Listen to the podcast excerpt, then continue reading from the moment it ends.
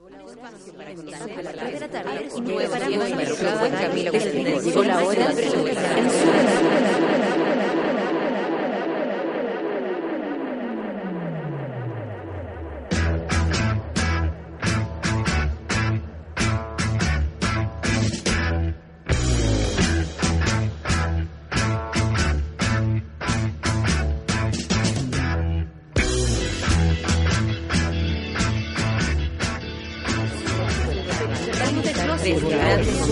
comenzamos el día en otra sintonía y nos preparamos para soportar el rigor y desenfreno de una desbocada Natalia Valdebenito. Junto a ella iniciamos el vertiginoso viaje matutino que da el puntapié inicial a un nuevo día en Sube la Radio. Embriágate con un nuevo café con nata. Hola monos madrugadores, son las nueve con dos minutos y por fin, por fin llegamos al día más esperado de la semana, sobre todo de esta, que fue una semana larga, larga, larga, después de dos semanas cortas, cortas, cortas. Eh, gracias Luchito, nuestro héroe de las mañanas. Todavía no quiere hablar al micrófono, tal vez se va a lanzar. Y es la nueva, es la revelación de la radiofonía chilena. Luchito, y no lo sabemos. Y está aquí. Eh, espero que estén súper bien, estamos contentos porque es viernes, por supuesto. Yo tengo la voz así dañada, em, no porque haya carreteado, independiente de que hardcore es una instancia para carretear y por supuesto no es un trabajo como encerrarse en una oficina, obviamente, y uno se toma unas cositas y está todo bien. Eh, lo, entre los nervios, la preocupación. Más encima yo tuve dos shows ayer. Hice uno primero en la tarde a las 7 y después... Eh, ayer corrí todo el día y como media hora para allá, media hora para acá, media hora para... Bueno, en fin, yo creo que como toda la gente que está en esta capital, aquí en Santiago, donde eh, están los estudios, el edificio de Sube la Radio. Eh, cuéntenme cómo están, si están de vacaciones, ¿dónde? Eh, ¿dónde está, ¿Cómo está la gente del sur, del norte? Ayer creo que hubo una ola de calor. Bueno, la ola de calor está pero cuática. Hoy día anuncian 35 grados para acá, para Santiago. Y en Yayay, que siempre es como el lugar eh, caluroso por excelencia, independiente de que Yayay signifique viento, viento, viento significa. Y siempre corre eh, una, una olita de viento, pero igual, hubo 40 grados de calor hacete caca porque de verdad es impactante la cantidad de grados en los que estamos sometidos. Ayer eh, conversábamos con mi Rumi y, y, él me decía así como, eh, eh, en la noche hacía mucho calor. Y estábamos en la noche conversando antes de partir yo al clan a Hardcore, que será todos los jueves, usted ya lo sabe. Y antes de partir, y me dice, oye, esto del calentamiento global parece que es cierto con un tono de preocupación importante. Pero es que en realidad es, fuerte el calor y uno no recuerda, independiente de que sí hay veces que han habido muchos grados de calor en el verano, no recordamos esta intensidad.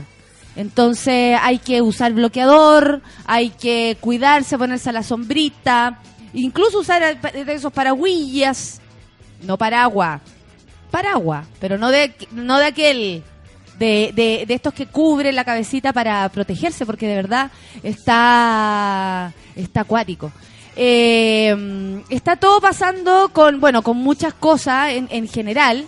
Y eh, lo que nos tiene eh, tomados todavía, y estamos ahí, bueno, el caso Penta, por supuesto, que estamos muy atentos. Ayer Lawrence Goldberg asumió que la no despreciable suma de 120 millones de pesos le habrían adjudicado a la gente de, este grupo Penta.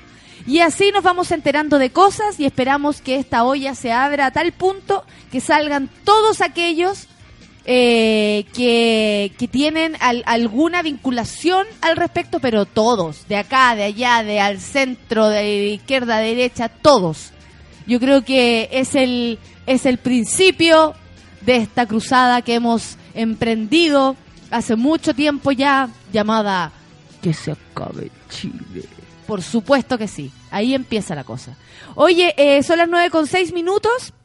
Y vamos a escuchar musiquita para empezar rico esta mañana. ¿Dónde está? Ah, ah, no te encuentro.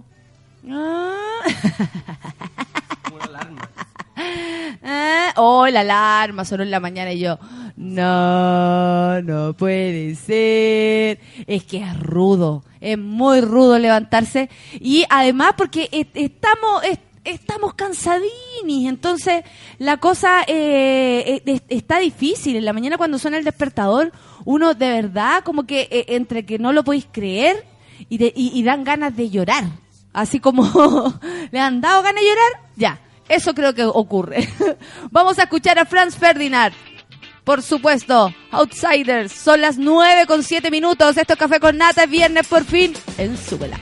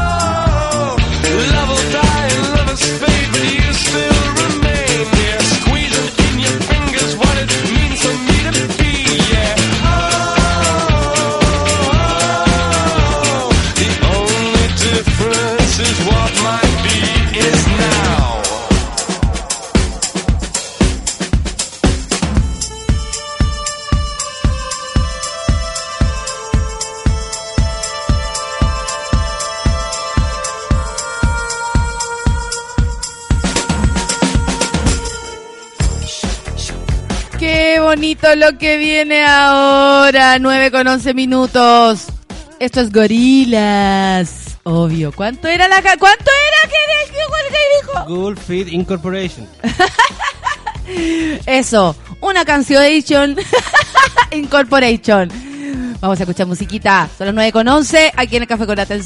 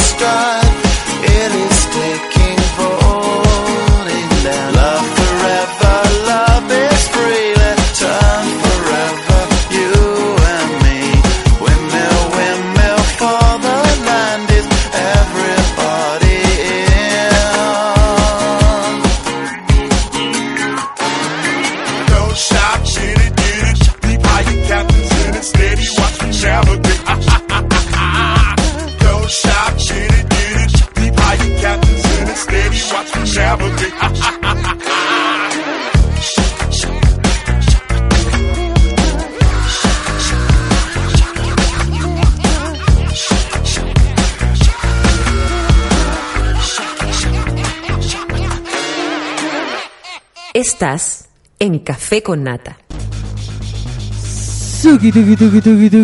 Oye, tengo que decir que ando más dispersa que todo el resto de los días y hoy día es una mañana muy especial porque nuestra invitada de hoy es muy especial. Así que me voy a dar una hora para dispersarme y la otra hora para concentrarme. Vamos con los titulares del café con nata. Goldborn reconoce haber recibido 120 millones de penta. Millones de pesos, por supuesto, de penta a través de boletas falsas.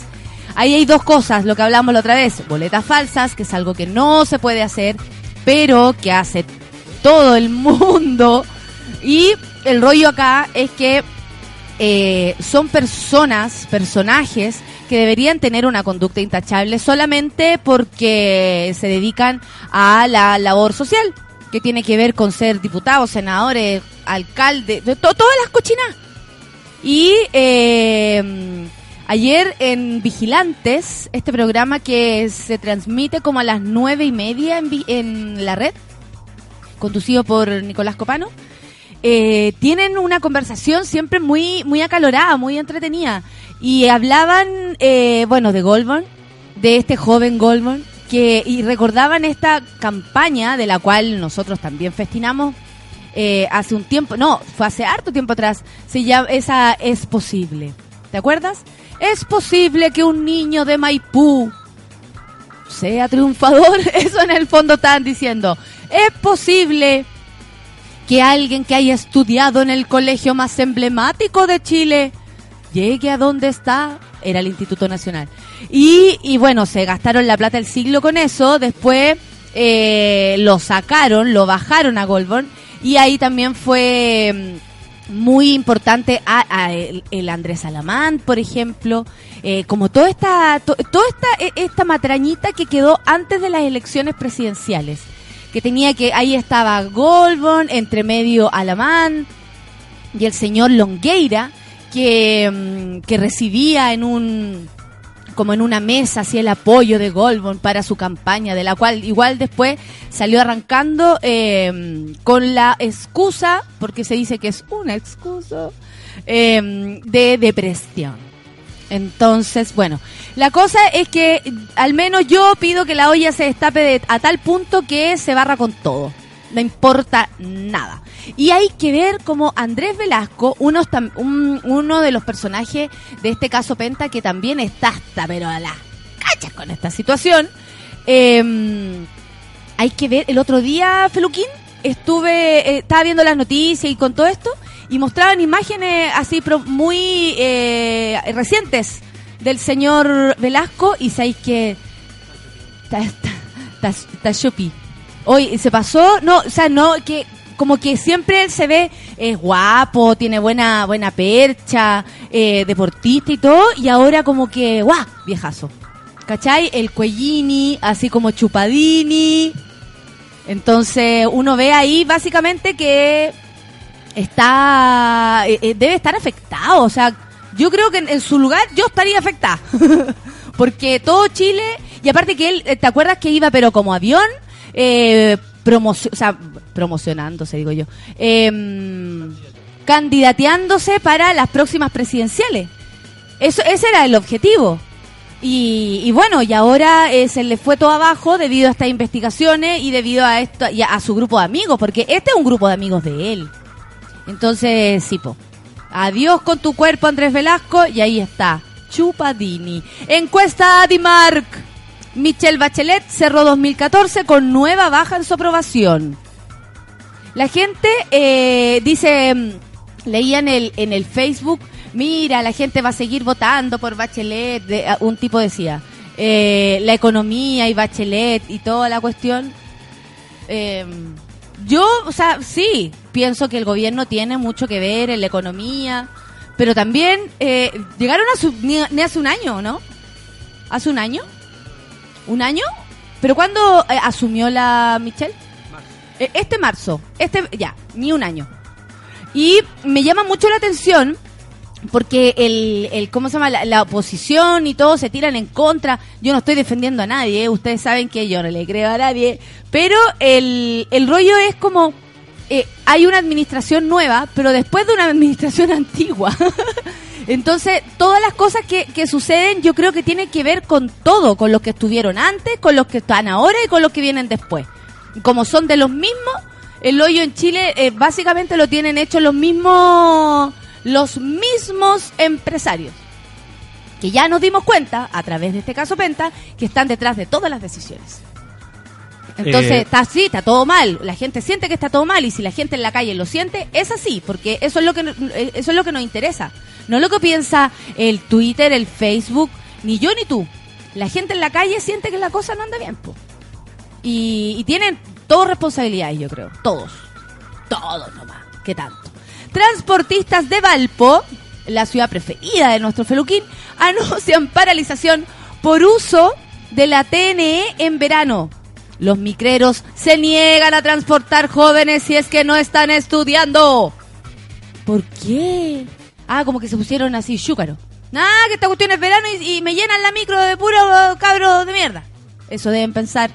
Bueno, y tal, y tal vez se están portando mal los cabrones y ganarán menos los mismos micreros o la empresa no es la que... mm, hay- porque aquí hay dos cosas. Porque ahí dice que los transportistas de Valpo, ¿será la empresa o los mismos micreros? Puede ser. Huele raro porque el, el pase escolar es un subsidio del gobierno hacia las empresas de transporte. ¿Cachai eso? Pagan menos, pero el resto del pasaje lo paga el gobierno, Claro. quizá un poquito más rebajado. Entonces que quieran. Ah, Valparaíso vale callar para que hagan la. Hoy voy para allá. Ridículo. Hoy voy a Valparaíso. Hoy vas- ¿A qué vas al Valparaíso, Voy a, voy a, a ayudar a los niños de Astro. ¿Dónde tocan? En Elevar. Ah, qué bueno. 100 lucas la entrada. No, acá era para No, Valparaíso. 120. Pero está bien. Grande Valparaíso, me encanta. Pero va y volví o te quedan, o se quedan No, allá. vuelvo lo antes posible. Ah, Sí, hace sí, la sí. peguita y adiós con su Hago la peguita, voy a mirar a la calle y me vengo. Ridículo. me como un perro y me eh, escritor, escritor. No, escritor. Perdón. Michel O. eh, ¿Cómo se podría pronunciar esto? Hulleberg.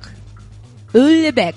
Abandona París tras atentado al Charlie Hebdo, que es este esta revista de comedia, básicamente, en la que, la que fueron, em, bueno, mataron a 12 personas de esa revista, así con pistola, entraron como si entraran acá y pa, pa, pa, pa, pa, adiós con su cuerpo por em, constantes chistes sobre Mahoma, sobre el Corán, que habrían molestado a quienes en este minuto son los principales sospechosos de esta situación.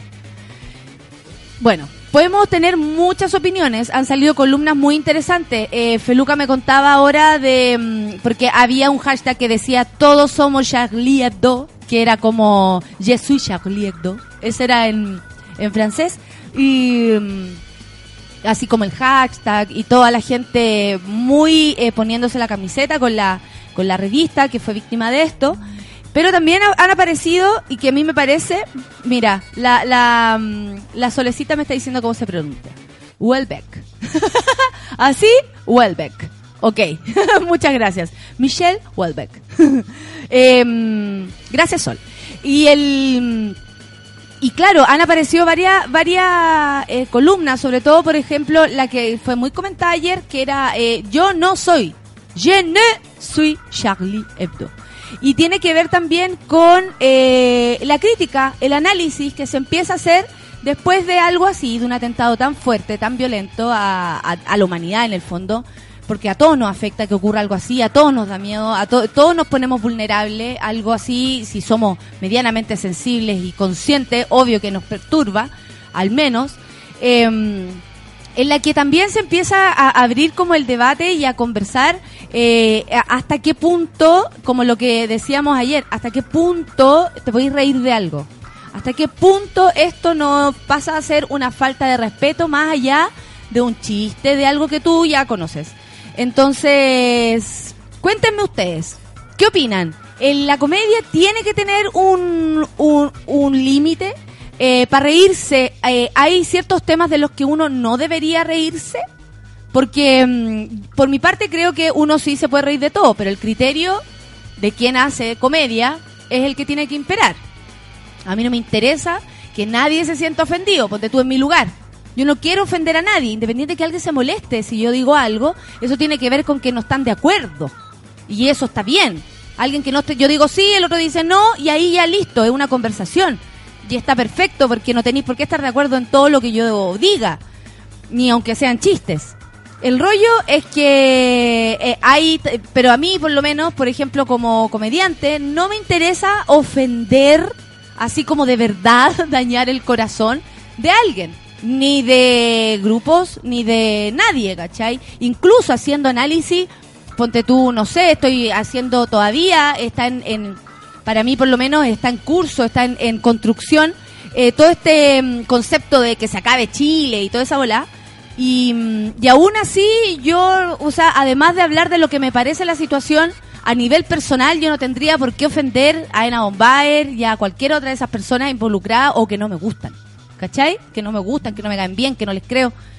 Aún así, creo yo que todo aquel que exista en este planeta merece mi más mínima mm, eh, ¿cómo se llama? Respeto, no sé, yo pienso así. Hay otras personas que no, que tienen un poco más de desparpajo de repente para poder hacer comedia, pero yo creo que sigo insistiendo que tiene que ver con el, el ¿cómo se llama? El, básicamente el criterio de cada uno. El criterio de cada uno y el, criterio también va a chocar si es que yo digo algo que a ti no te gusta y tú pensáis desde tu punto de vista, desde tu escala de valores, la la la, si yo estoy diciendo algo que está bien o no. Oye, leamos los Twitter. Hay varios y desde muy temprano. Son unos enfermos mentales. Son las 9 con 26. Y quiero saludar Ah, Bueno, a la Anita, que fue la primera que escribió como a las 8 de la mañana hoy. Que tengan un buen viernes, dice Gus Fraba. ¿Qué es eso? ¿Qué es eso, Anita? Explícame, por favor. Le mando saludos también al Rodrigo Pozo, que dice que dice que a las ocho y media le pusieron una reunión. ¡Uy, qué temprano! No, dice que empezamos mal el viernes. No, hijo, no empezó mal el viernes, empezó nomás. Pero va a terminar, eso es lo único que te puedo asegurar. Mira, y el Rorro yo pensé que era una persona. Y no, el Rorro era un perro. ¿Sabes por qué? Dice, buenos días, con mucha pega, pero hoy salgo a las dos y fui tío de tres lindos perritos. Mire que tiene sobrinos perros. Está feliz. Es como un chuapino bien grande, es como un cojín. Y son tres perros. Felicidades. Pues si usted está feliz con sus perros, felicidades. Nicole Monkey decía que machos en el metro tengan las cejas más pequeñas que las mías. Uf, buen día, linda. Saludos para ti, que tengas un muy buen día. La Babi Avilés dice, hola monos. Uy, al fin es viernes, que tengan buen fin de semana. Oye, sí, que tengan buen fin de semana, pásenlo bien. Eh, ¿Quién más? El Félix Patricio dice, más atrasado que la chucha, pero dispuesto a mi café con nata. Besotes. Besotes para ti también. Pues la Gaby dice, hoy salgo de vaca, pero no tengo plata para salir, así que obliga a manguerearse. Uy, qué rico. Qué rica la manguera. Oye, me acuerdo cuando chicos nos manguereábamos, pero éramos más felices. Solo quiero descanso, dice. Uy, hija. Todos. Andrés sigue dice, buena mañana. Feliz viernes. Si dejaron libre al cura violador y a Martincito. ¿Harán algo con los de Penta? Uy, eso estamos esperando, ¿no? Enterarnos de eso. Mr. Anthony, saludos para usted. La Bárbara Valdebenito dice, buenos días, gente. Al escuchar, a escuchar el café con nata para subir el puto ánimo. Ah, está súper bien la Bárbara Valdebenito. Pucha, siempre como que tiene atado. Bárbara, ¿qué pasó ahora? Cuenta, abre tu corazón. Natita Barca dice, qué mal me quedé dormida. Hoy qué, qué terror se siente como es como parecido al terror, no sé, de que te robaran el corazón cuando uno se queda dormida, ese miedo que hay. Qué mal me quedé dormida, dice, menos mal que es viernes, pero bueno, ánimo. Comenzó el café con nata, saludos monos madrugadores. Sombrilla, dice mi abue, dice. Sí, pongámonos una sombrilla. Felicidades para usted, Natita Barca. Cristian Andrés dice, buenos días, gente del café con nata. Buenos días para ti. Claudio Ram, feliz estaría con Sherry Polera. Pero no, debo trabajar con pantalón y camisa. Ay, total es viernes. Ánimo, cabros. Qué bueno que lo piense así. Miguel Olivera dice, buenos días, al fin es viernes, cansado pero feliz. Oye, sí, estamos cansados. Carolina Bastías dice, confirmo mi teoría ayer en Comedia Hardcore. La... Qué bueno que lo pasó bien. Milagro de Miau dice, yo me río de, de todo, pero cuando la arroba Tiario Ulises me mira feo, parece que me pasé el límite. Es mi pony moral. De más, te entiendo, te creo, sé perfectamente lo que estás hablando, Milagros de Miau. Natalia Pérez, ¡Uy! Al fin es viernes, y que mejor empezar con el café con nata para levantar la mañana. Saludo a todos los monos madrugadores. Gracias, Nati Pérez. La Nat Guevara dice, buenos días queridos del café con nata, grande Valdenito Nata, gracias por el dejar callado el saco de la camisita anoche. Al que tenía la camisita adentro. Ese. Qué bueno que fuiste, Nat. Me alegro muchísimo. Muchas gracias por apoyarnos. La Vero dice, qué calor de locos, nena. Hoy esa canción es de Miguelo. Qué calor de locos, nena. Ya me quiero bañar. Es antigua. Cuando estoy a tu lado, el calor de tu boca me quiero mojar. Hay 40 grados, nena. Buenos días, por fin es viernes, dice, yeah, baby. Qué bueno que café con malicia para mí. Buena, Lelulita, ¿viste? Se está sirviendo desde muy temprano. ¿Qué me dicen ustedes? Carolina Pino, mira, estaba aquí y ella misma lo dice. Estoy viva, buscando pega de ingeniero en informática. Ojalá en base de datos. Y hoy preparándome para el fin de semana a la playa. Ah, mal no te va en todo caso, po. Si estáis sin pega y te vayas a la playa, me parece que está todo bien.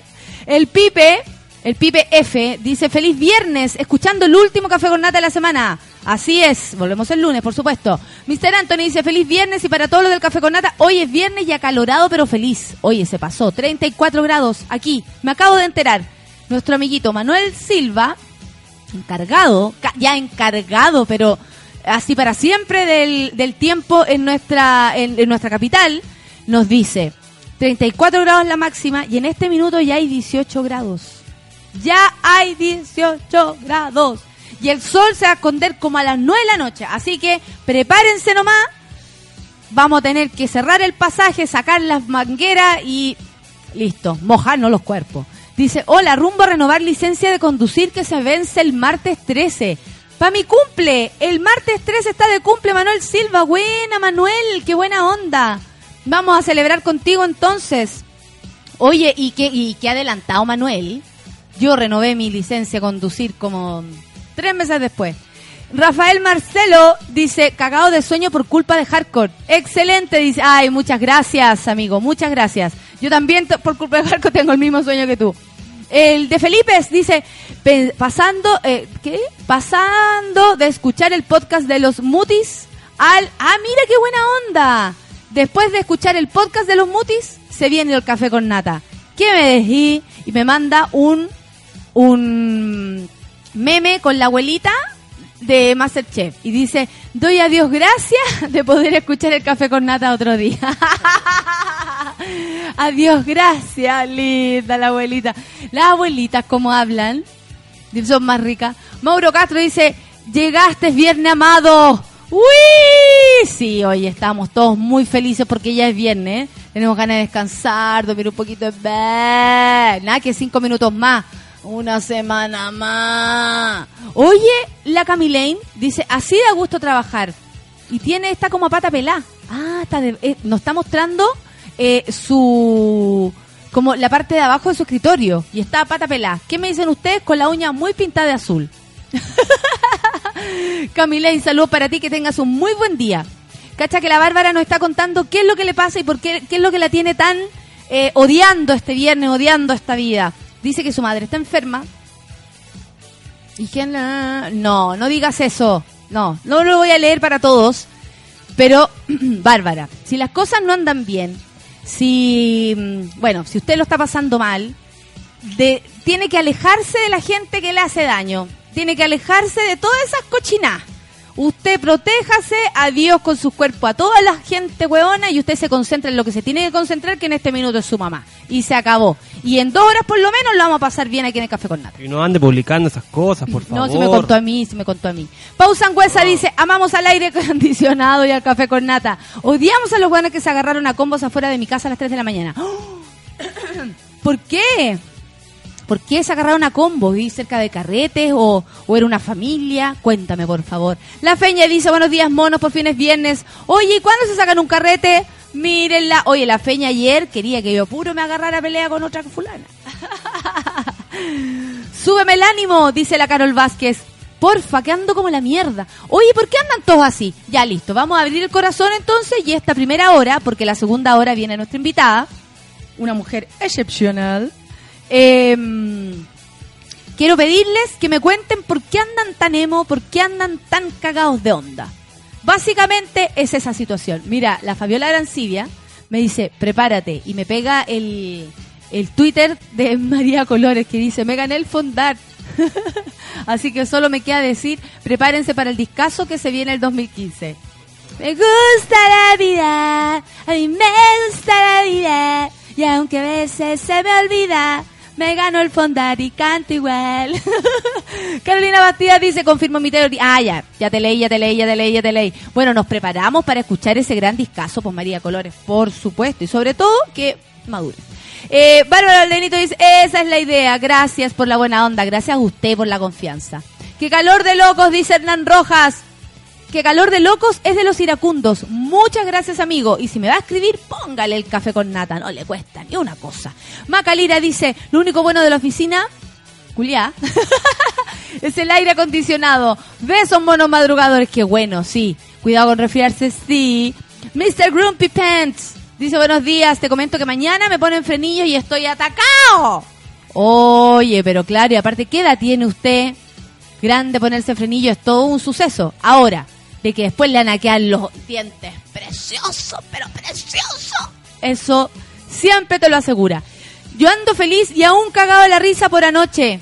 Grande comedia hardcore, dice el Nico Nacho. Qué bueno que fuiste, Nico Nacho. Agradezco a todos los que escuchan el Café con Nata que vayan al... Porque aparte que pueden saber de lo que estoy hablando también cuando les hablo de hardcore, para que conozcan el trabajo de mis amigos y el esfuerzo que le pone uno también, pues si la cosa no es, llegarí. Caché que la pausa angüesa nos dice, pero niña, dice, se agarraron a combos porque chocaron y no querían llamar a los pacos. Ay, qué latero. Rodrigo Pozo dice, ¡Woohoo! Conectándome al café con nata, la reunión terminó rapidito. Qué bueno, reunión efectiva. Porque hay gente que inventa puras reuniones y uno anda puro perdiendo el tiempo. Miguel Olivera dice con el ventilador en la cara, loco. Oye, están todos, pero ya, súper muertos de calor. La Carolina Pino nos explica y dice, a la playa me invitaron. Dudé entre ir y no ir, porque las cosas no son gratis. Pero entre ir y no ir, ir, pues hija. Consejos de la nata.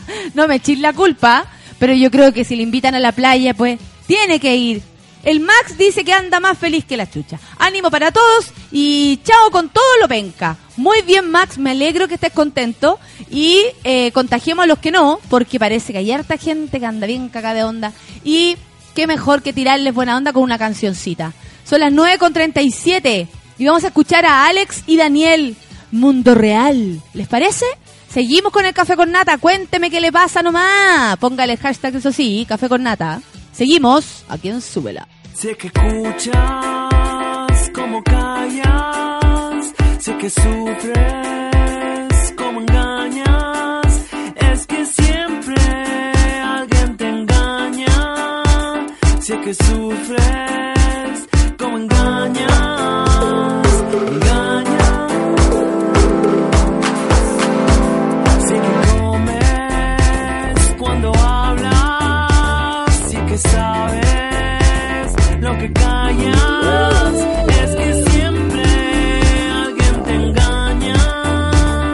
que sabes lo que callas,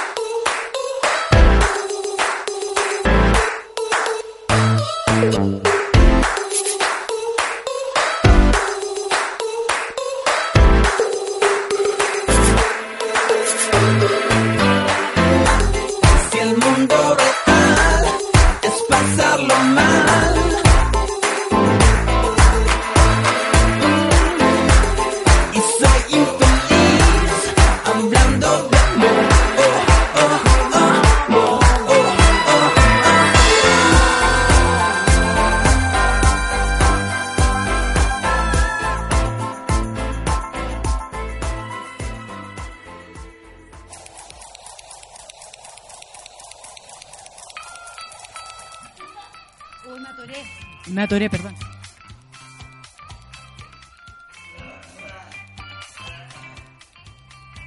Espérate. Es que eh, tenía que hablar, estábamos conversando algo muy interesante em, sobre todo esto de los eh, que me ahogué con un pan y estábamos conversando con la con la Sol que siempre tiene algún dato eh, más que más que em, entretenido que entregar y, y, y me como ay vamos a empezar y guapá que me eché el pan en la boca y casi me ahogué oh qué heavy ya pero no, estamos vivos, no voy a morir atravesada con un pedazo de carne, voy a morir con un pedazo de pan. Mauro Castro dice Friday Night in Love, Friday Night in Love, por supuesto, para todos los amigos desanimados. No se preocupe, si están, mire, si algunos están desanimados es tal vez porque, el, no sé, bueno, las vías personales también, a veces la, uf, la cosa avanza y uno no sabe cómo se soluciona y se resuelve todo. Jorge González dice, no es Jorge González de una casa en un árbol. No, no es él. Yo ya en modo fin de semana, pero todo sopeado dice, desde que me desperté. Saludos y pasen lo chancho. Qué bueno, estamos todos en todo caso con un calor, con, con la solcita que llegó, hoy nos abrazamos como de lejos. Sí, hola, hola, ni nos tocamos porque... Oye, eh, Feluquín, ¿te parece que comentemos esta mm, estupenda No. reflexión? Es bonito. ¿Puedes leerla o no? ¿O Sí. muy larga? No, está bien. O sea, sí, la puedo leer, pero la idea es que... Sí, sí, igual es el, larguini. Voy a leer algunos párrafos. Pero demoráis como tres minutos. Eh, con el hashtag Je suis Charlie, que da la... eh, de, de alguna manera dice, yo soy el periódico al cual eh, atacaron, porque así se llama, Charlie Hebdo. Eh, escri- esto, lo que sí, no sé quién lo escribió. Yo no tengo idea. Sale sí en la, en la página de biobiochile.cl. Me gusta la radio Bio Bio. ¿Quién es?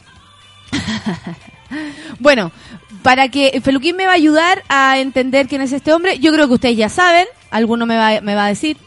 Pero hace un tiempo, claro, después de este ataque eh, nacieron los hashtags eh, yo soy Hebdo y y una persona escribe una, una columna en la que él dice yo no soy Charlie Hebdo. ¿Y por qué? Bueno, explica aquí su- sus, sus razones y, ahí abre el tema que yo creo que em, abarca todo, encierra todo, que tiene que ver con el con la discriminación desde todo punto de vista, tanto de los franceses con, los- con los musulmanes, em, todo, todo, para allá y para acá, para allá y para acá. Y aparte que Francia, eh, así como tiene dentro de su máxima expresión de país la libertad, eh, esto mismo tal vez se puede medio confundir. Entonces, ¿cuáles son las razones para que este hombre diga yo no soy, yo no soy Charlie Hebdo? Eh, dice, parto aclarando antes que nada que considero una atrocidad el ataque a las oficinas de la revista satírica Charlie Hebdo en París. Y que no creo que en ninguna circunstancia sea justificable convertir a un periodista, por dudosa que sea su calidad profesional, en un objetivo militar. Por supuesto, porque si no, imagínate qué pasaría con los de farándula. o sea, por dudosa calidad profesional estamos hablando. Lo mismo es válido en Francia, dice, como lo es en Colombia o en Palestina. Tampoco me identifico con ningún fundamentalismo ni cristiano ni judío, ni musulmán, ni tampoco el bobo secularismo afrancesado que erige a la Sagrada República eh, en una diosa. Hago estas aclaraciones por más, porque por más que insistan los gurús de las altas políticas que en Europa vivimos en una democracia ejemplar, con grandes libertades, sabemos que el gran hermano nos vigila y que cualquier discurso, discurso que se salga del libreto es castigado duramente. Pero no creo que censurar el ataque en contra de Charlie Hebdo sea sinónimo de celebrar una, eh, una revista que es fundamentalmente un monumento a la intolerancia, al racismo y a la arrogancia colonial. Miles de personas comprensiblemente afectadas por este atentado han circulado mensajes en francés diciendo yo soy Charlie. Pero si este mensaje fuera el último grito en la defensa de la, como si este último mensaje fuera el último grito de la defensa de la libertad. Pues bien, yo no soy Charlie, No me identifico con la representación degradante y caricaturesca que hace el mundo islámico en plena época de la llamada guerra contra el terrorismo, con toda la carga racista y colonialista que lleva. No puedo ver con buena cara esa constante agresión simbólica que tiene como contrapartida una agresión física y real, mediante los bombardeos y ocupaciones militares a países pertenecientes a este horizonte cultural. Tampoco puedo ver con buenos ojos estas caricaturas y sus textos ofensivos, cuando los árabes son uno de los sectores más marginados, empobrecidos y explotados de la, sociedad francesa, que han recibido históricamente un trato brutal. Dos puntos. No se me olvida que en el metro de París, a comienzos de los 60, la policía masacró a palos a, 20 a 200 argelinos por demandar el fin de la ocupación francesa de su país, que ya había dejado un saldo estimado de un millón de incivilizados árabes muertos.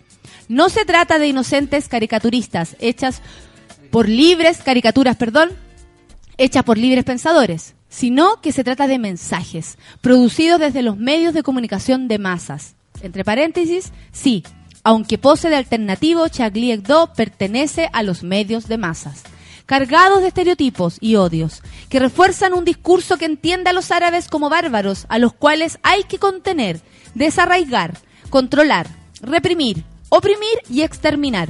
Mensajes cuyo propósito implícito es justificar las invasiones a países del Oriente Medio, así como las múltiples intervenciones y bombardeos que desde Occidente se orquestan en la defensa del nuevo reparto imperial.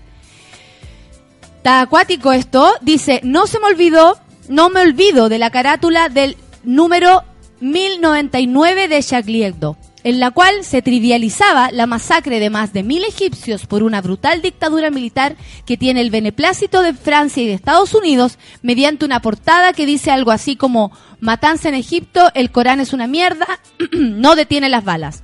La caricatura era- la de un hombre musulmán acribillado mientras trataba de protegerse con el Corán.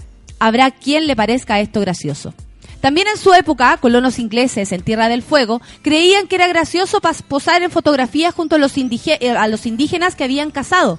Con amplias sonrisas, carabina en mano y con el pie encima del cadáver, eh, sanguinolento, aún caliente. En vez de graciosa, esa caricatura me parece violenta y colonial. Un abuso de la tal ficticia como manoseada libertad de prensa occidental.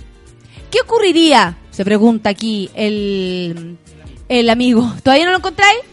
Solo ayúdame, porfa. ¿Cómo se llama el hombre que escribió esta columna? ¿Qué ocurriría si yo hiciera ahora en una revista cuya portada tuviera el siguiente lema? Matanza en París. Charlie Hebdo es una mierda. No detiene las balas e hiciera una caricatura del fallecido Jean Cabut, acribillado con una copia de la revista en sus manos?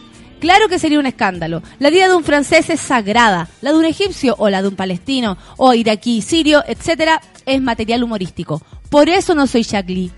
Pues para mí la vida de cada uno de esos egipcios acribillados es tan sagrada como la de cualquiera de esos caricaturistas hoy asesinados. Esto lo escribió el mismo día de, la, masacre. Eh, bueno, yo lo terminaría hasta acá porque más que nada eh, hemos conocido el otro otro otro punto de vista lo cual me parece interesante sobre todo porque eh, nos invita a reflexionar a reflexionar al respecto hasta qué punto eh, uno eh, algo es motivo de risa o hasta qué punto en Francia las cosas están tan calientes tan eh, a extremo con el terrorismo, con, con, con la enemistad entre razas, porque básicamente es eso. O sea, es algo racista que sigue existiendo. Entonces esto me pareciera que puede ser súper antiguo, pero no, es contemporáneo. 2015 ocurre algo así y tenemos que vernos eh, agredidos por, por, ¿cómo se llama? Por, por, por lo que pasó y a todos nos afecta. Bueno, eh, los dejo ahí esa, es, esa, esa, mm, ay, espérate, la Sol me dice, José Antonio Gutiérrez, del sitio español, tercera información. Ese fue el señor que escribió esta columna. Y, mm, y nada, pues yo lo, dejo ahí como para que abramos el, eh, la mente y podamos eh, tener más de un punto de vista, sobre todo porque uno dice, oh, mataron gente, no, no puede ser, mira los musulmanes, las cosas que hacen. Pero por ejemplo, ayer llega el amigo Jacemo, que todos los amamos, y me dice que su madre, con rasgos claramente, mm, eh, ¿cómo se llama? no sé, ori- orientales, no del tipo japonés ni nada, porque ustedes conocen cómo es Hasemo de guapísimo. Bueno, imagínense a su madre. La cosa es que me dice que la mamá lo llama con miedo y le dice, "Weón, me miran feo en todos lados. ¿Cachai? Y la mamá está en Francia, precisamente. Eh, y está en Europa. Entonces, eh, y, y que él nos diga en serio, oye, me tengo que preocupar. Estamos hablando de que tiene que ver con rasgos físicos, o sea, con prejuicios. Si tú, no sé, eh, cuando eh, pasó lo de las Torres Gemelas, quedó la cagada y había una, eh, como que a todo el mundo le, le impregnaron esa, esa sensación de miedo y estar en contra de todo un sector del mundo que el cual ha sido muy agredido siempre. Entonces también ahí es importante que, que pensemos, más allá de que nos parece atroz, que no puede ocurrir, que están enfermos estas personas que atacaron así, con pistola en mano a, estas, a, a- a estos periodistas de, de esa revista. O sea, para allá y para acá me parece negativo, para cualquier lado. Y ahí es donde uno, después de un rato, de conocer como la historia, así como se ve del ataque, que fue pero así una masacre y, y muy directo y fuerte y, y violento, eh, hay mucho más allá. Nosotros no vivimos en Francia, no conocemos esa realidad como alguien que, que vive de- en las calles de Francia. Pero sí podemos leer un poquito más allá para después decir, hacer una opinión más completa y entender el por qué este tipo de cosas suceden en el 2015 cuando ya se supondría que debería estar al menos solucionado en algún punto esta situación. Cristian Guajardo dice, esa columna refleja lo que muchos pensamos. Seco el weón anónimo. no es anónimo. Acuérdate que ya te dije cómo se llama. También sirve para que la gente, porque a la gente le encanta unirse a, a las masas, es lo que hablamos siempre, ¿no es cierto? Entonces ya todos en Instagram, en todos lados, ya estaban poniendo yo soy Charlie, eh, sin conocerlo. Yo dije, ¿cómo tanta gente leía este esta revista cómica francesa en francés? Y la gente llega y se une nomás a, cualquier weá. A cualquier weá que está como del, de, se supone del parte del lado de los buenos. O sea, claro, que se supone está de sin- parte de los sin lados. sí, sí, juzgar, sí. ¿cachai? Sí, y sin la gente se vuelve a equivocar de nuevo, fue- vuelve a no juzgar lo que... Vuelve a no leer, vuelve a no entender qué está pasando, sí. Entonces, para que tengan ojo. Claro, nos da susto, nos da miedo. No queremos que vengan esas personas, tampoco queremos, eh, no queremos ni lo uno ni lo otro. Pero eh, el- la, la comunidad musulmana a lo largo de la vida, independiente de que a uno le parezca o no le parezca lo que ellos sienten y cómo llevan su religión, porque eso por supuesto que a todos nos afecta eh, y nos llama mucho la atención. Eh, y uno encuentra, oye, son enfermos mentales, cómo hacen cosas así. Han sido agredidos a lo largo de toda la historia. Y eso es dramatic. ¿Quieres decirme algo, Solcita? A ver. Eh, mira, hay unos micrófonos acá, Sol, que sirven para hablar. No, lo que pasa es que en este momento eh, están atrincherados como en un supermercado, o sea, no en un supermercado, como en un galpón gigante, los, ¿cómo se llama? Los inculpados por el asesinato de Charlie Hebdo, ¿cachai? Y la policía está como ahí tratando de entrar sin tirar ningún disparo porque quieren morir como mártires, ¿cachai? Y además de eso, cerca, ahora, en este momento, además de eso, en cualquier canal de noticias lo están dando ahora. Y también hay un, un tiroteo en, ¿cómo se llama? En, en otro supermercado de Francia que también tiene un, un, ¿cómo se llama? Un rehén, ¿cachai? Y es un supermercado coche, que es donde venden comida judía, ¿cachai? Entonces está la mansa acá. Eso Oye, oye, pero espera, espera. Lo- la- los, los supuestos culpables son los que están atrincherados. Sí, sí, hay algo que hay que reconocerle a la policía francesa es que actuó súper rápido y los culpables ya, ya los cachan, ya saben quiénes son, ¿cachai? Entonces ahí está, está toda la población en este momento en sus casas, los niños no están yendo al colegio, están todos cooperando, digamos, para que las calles estén vacías y estén, eh, digamos, los policías operando, digamos, tratando de sacarlos sin un disparo. O sea, estamos hablando de una super cagada. No están dando en ningún canal nacional, supongo. No en, en Buenos Días a Todos están mostrando el poto de una vieja. ¿Qué te ha puesto? Cualquier cosa, menos lo importante. Oye, eh, ya, po, eso, dejar... mm, Dejar en, el aire eh, opiniones, dejar en el aire otro tipo de, de ¿cómo se llama? De, de no sé, de, de experiencia, de, de, de, de ver, de verlo todo. La Piosquina nos dice, igual el diario este se ría de todo. La pregunta es, ¿hasta qué punto se debe considerar la sensibilidad del otro? Ay, pero respóndeme tú, pues, Piosquina, si yo también estoy preguntando eso. Obvio que sí. Oye, el Cristiano Gajardo dice, ah, no, ya, ya lo leímos. Eh, ah, ya, dice toda la razón. Son, eh, muchos son Charlie porque se ve bonito el hashtag. Wichipirichi dice Fabián Labrit, te amamos. ¿Viste lo que te dicen, Solcita? Lamentable eh, atentado por los franceses, son tan pesados, son tan pasados a caca, dice. Eh, raro pillar unos simpáticos sin aires de grandeza. ¿Tú crees? Todo es una merda. Oye, y en otro punto de la noticia, la Lelulita nos dice, yo despertemo, pero estos besitos con pan de mi gorda bella me hacen amar la vida. Es que tu gorda bella no puede más. Es deliciosa. El Rorro dice, oye, ayer fue el cumple de David Bowie y el señor Don Feluca se podría poner fashion, por favor. Ayer. y lo puse, pero. ayer. Eso fue ayer. Edith Galdames dice mal, me toca una mina en la micro, toda pituca hablando que va a Punta Cana y el, hos- y el hocico podrido. Me acordé de tu anécdota. y el hocico podrido. Ay, weona, me voy a Punta Cana con mi hocico podrido.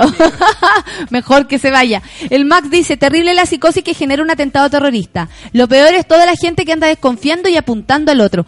Claro, porque de alguna manera uno ve que eh, de esta situación también nos podríamos aprovechar. ¿Cachai? Entonces, esto es lo que dice la Sol. Perfecto, a ver. Me lo mandan aquí. Muchas gracias. Oye, y justo la invitada de hoy puede hablarnos de esto, pero con... Yo, yo no lo quiero adelantar hasta que llegue. Básicamente la podemos dejar sola y puede hacer eh, un análisis perfecto. ¡Ay, qué entretenido! Muy entretenido todo el día. Va a estar muy entretenido. Oye, a ver, espera. Voy- vamos a, a- a conocer. Dice, París confirmó operación en marcha eh, contra sospechosos de atentado. Los hermanos Coachi se atrincheraron en una empresa en Damartín, en Goele, y tomaron rehenes. Se produjo un tiroteo con la policía. ¡Ay, qué lata! Los dos sospechosos de la masacre han tomado rehenes eh, de una empresa. Aquí ya lo dijimos. Actualmente una operación está en marcha para la que se han movilizado todos los efectivos sobre el terreno. La unidad especial, la la la la, según un canal de televisión, los hermanos se han atrincherado en una empresa en esa localidad y han tomado rehenes. Un extremo que no fue confirmado por el ministro, mientras el corresponsal ah muy bien de aquí de Chile informó que en la zona hay un ambiente de guerra en la zona industrial habría solo una persona secuestrada en torno a las 8:40 hora local o sea, 4.40 hora de Chile. De acuerdo con esa fuente, los dos hombres arrebataron por la fuerza su vehículo, un Peugeot 206, a una mujer en la localidad de Montagne Saint Félicité, oh, en el departamento de Oise, quien los identificó como los hermanos Coachi. Un minuto más tarde, se produjo un tiroteo con la policía. Bueno, está todo pasando. eh, está, está fuerte esta situación. Vamos, eh, informémonos, sepamos, eh, armemos nuestra opinión, pero con un poco más de criterios, De encuentro yo. perspectiva, sobre todo. Eso, es muy importante. eso. Eso es muy Armar un punto de vista con una perspectiva amplia, conocer todo lo, eh, el porqué de las cosas es muy interesante. Y cuando llegue nuestra invitada, vamos a hablar de esto y más. Son las 10 de la mañana y nos vamos a una pausa. Eh, nos vamos con música. A ver, espera que tengo una cantidad de cosas aquí que no te imagináis. Hace falsos y mira con qué canción. ¿Hace falsos? ¿Sí? Europa. Vamos a escuchar Europa por hacer falsos. Son las 10 de la mañana, una pausa y ya volvemos con más café con nata en suela.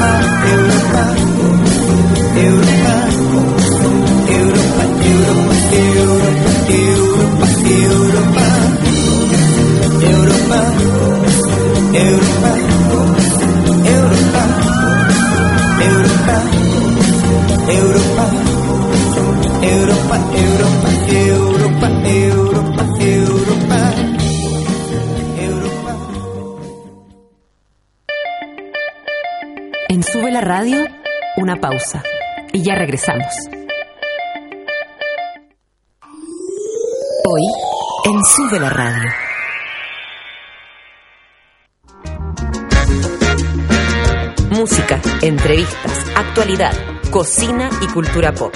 De lunes a viernes, al mediodía, Manuel Mayra sale a jugar con todo lo que está pasando. Súmate a la pichanga de Sube la Radio.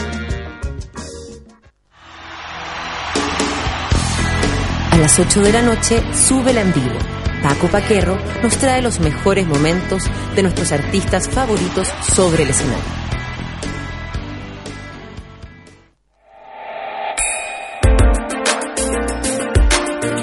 Llegó la hora en Sube la Radio. 10 de la mañana, con 5 minutos. Padre, vengo a confesarme. Cuéntame, Pablo, ¿en qué has pecado? Ayer dije que iba a llegar temprano a la casa, pero me quedé con todos mis amigos en 100 montaditos. Lo sé, hijo. Pero padre, ¿cómo lo sabe? Bueno, hijo, eh, yo también estaba ahí compartiendo con unos amigos. Porque cuando nos juntamos más, lo pasamos mejor. Ven a 100 montaditos, una cultura, 100 maneras de disfrutarla. El mejor sabor de España ya está en Chile. Jamón serrano, sangría y mucho más. Juntémonos en Patio Bellavista y Mall Plaza Oeste. Un niño, un científico loco y un auto que viaja en el tiempo. Este verano llega Volver a lo mismo. Uno de cada tres niños en América es pobre y aunque se pase películas, no verá un futuro diferente si no hacemos algo. En América Solidaria trabajamos hoy por la superación de la pobreza de niños y adolescentes. Infórmate más en www.americasolidaria.org. Este espécimen muy abundante en la zona lleva cuatro meses hibernando en su madriguera. Y como todos los años a comienzos de septiembre, hoy podremos ver al trabajólico salir del encierro. Oh, ya están saliendo. Como podrán ver al principio, el calor lo confunde, ya que en su periodo de guarda ha perdido la costumbre de ver más luz que la de una pantalla. Sin duda, estando a puertas de la primavera, esta especie comienza a relajarse y se le puede avistar más seguido en la superficie. Salió el sol. Ya puedes salir. Cerveza Corona. Comienza tu viaje. Once you free your mind about the concept of uh, harmony and of music being correct, you can do whatever you want. So nobody told me what to do, and there was no preconception of what to do. Estás en otra sintonía. www.subela.cl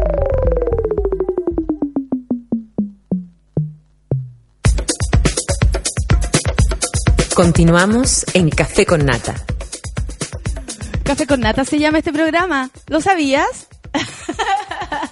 Oye, estoy muy contenta porque tenemos a una invitada demasiado, de- demasiado esperada por nosotras, por Feluquín también, porque la admiramos y porque eh, es más de nuestra parroquia de, que, muchas personas. Y antes de presentarla, les voy a contar que el champán ahora se toma todo el año y en todas partes. Yo tomo límite de Valdivieso, que es fresco y liviano. Además, hay para todos los gustos porque vienen Brut y Brut Rosé. Pero eso no es todo porque tiene tres tamaños, individual, botella mediana y la típica botella grande. Si estás en un carrete, partes con una límite individual. Si estás con un amigo, partes con una botella mediana y cuando estás en grupo, tienes que abrir una botella grande. Hoy es día viernes, por supuesto que se abre una botella grande. Yo tomo límite de Valdivieso. Estoy esta mañana con una persona que nos va, bueno, que la quiero conocer. Quiero ser su amiga, eh, voy a decirlo públicamente. Ella es Beatriz Sánchez, una periodista muy, eh, a ver, como re- que yo creo que logra representar de repente representarnos. A mí por- yo me siento representada por ti, no por solo neto, quiero decirlo. Aquí puedes ironizar, Beatriz. ¿Cómo le va, Beatriz Sánchez? Hola Nata, ¿cómo estás?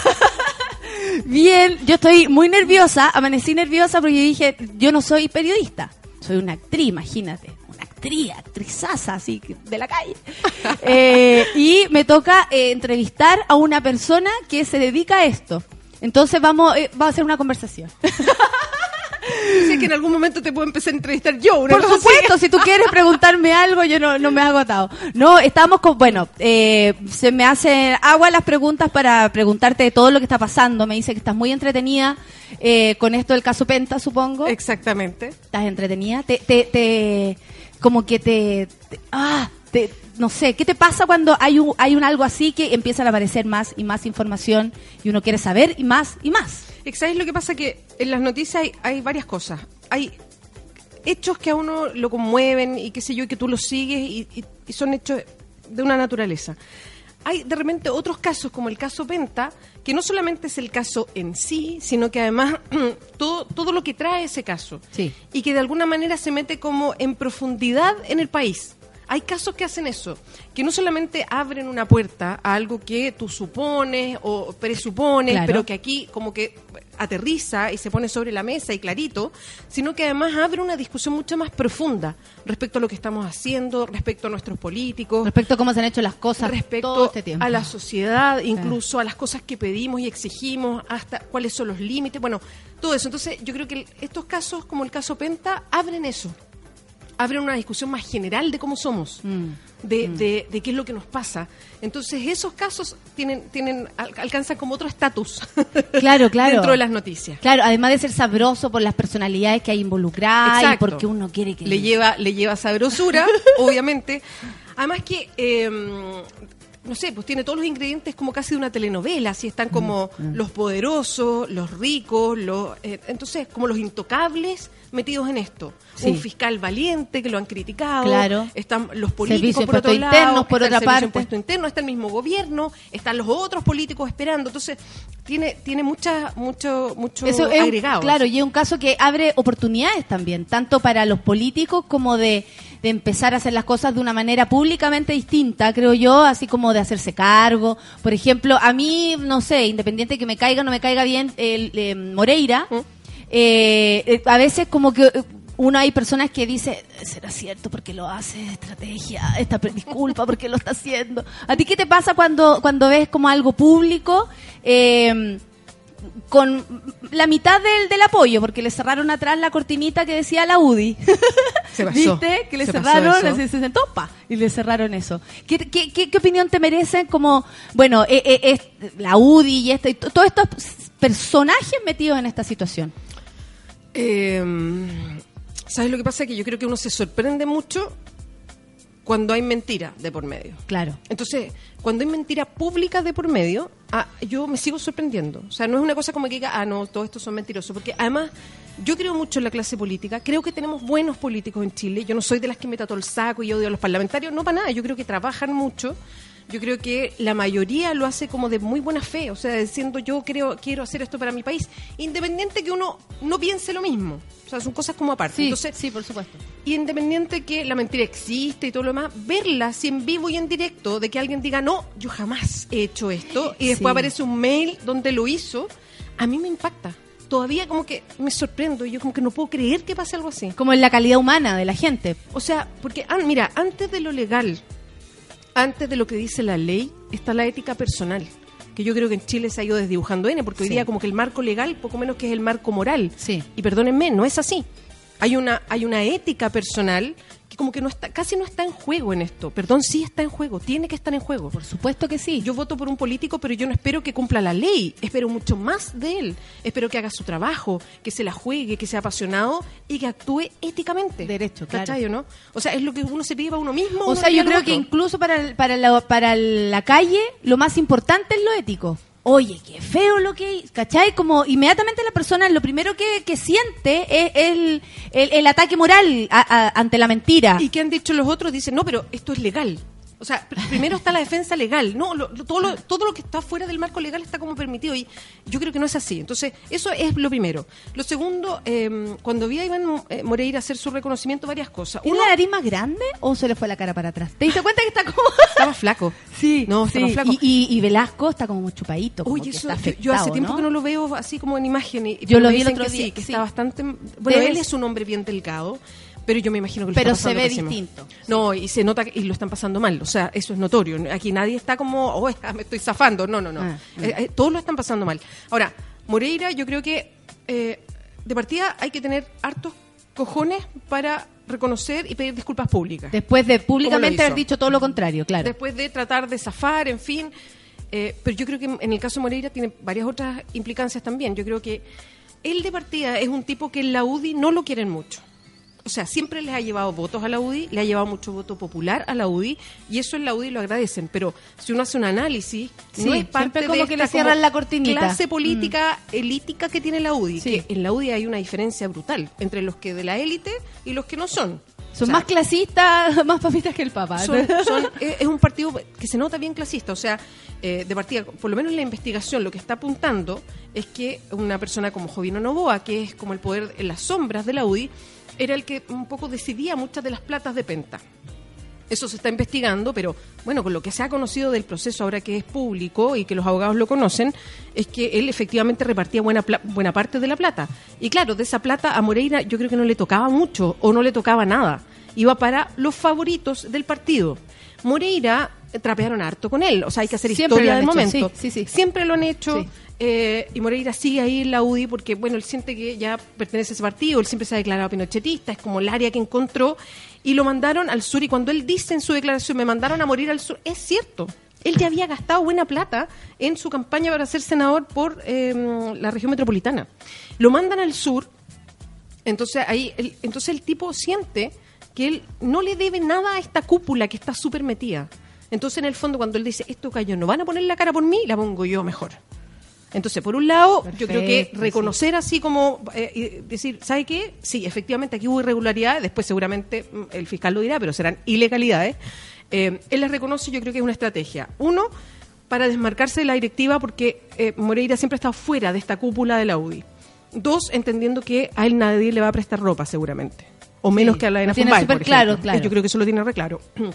Y tercero, eh, siempre que hay en la justicia, eh, la justicia siempre eh, no, trata mejor, voy a decirlo así, yo voy a decir premia, pero no, no es la palabra, trata mejor al que colabora. Entonces, esa es una estrategia también para decir, ¿sabe que yo estoy colaborando?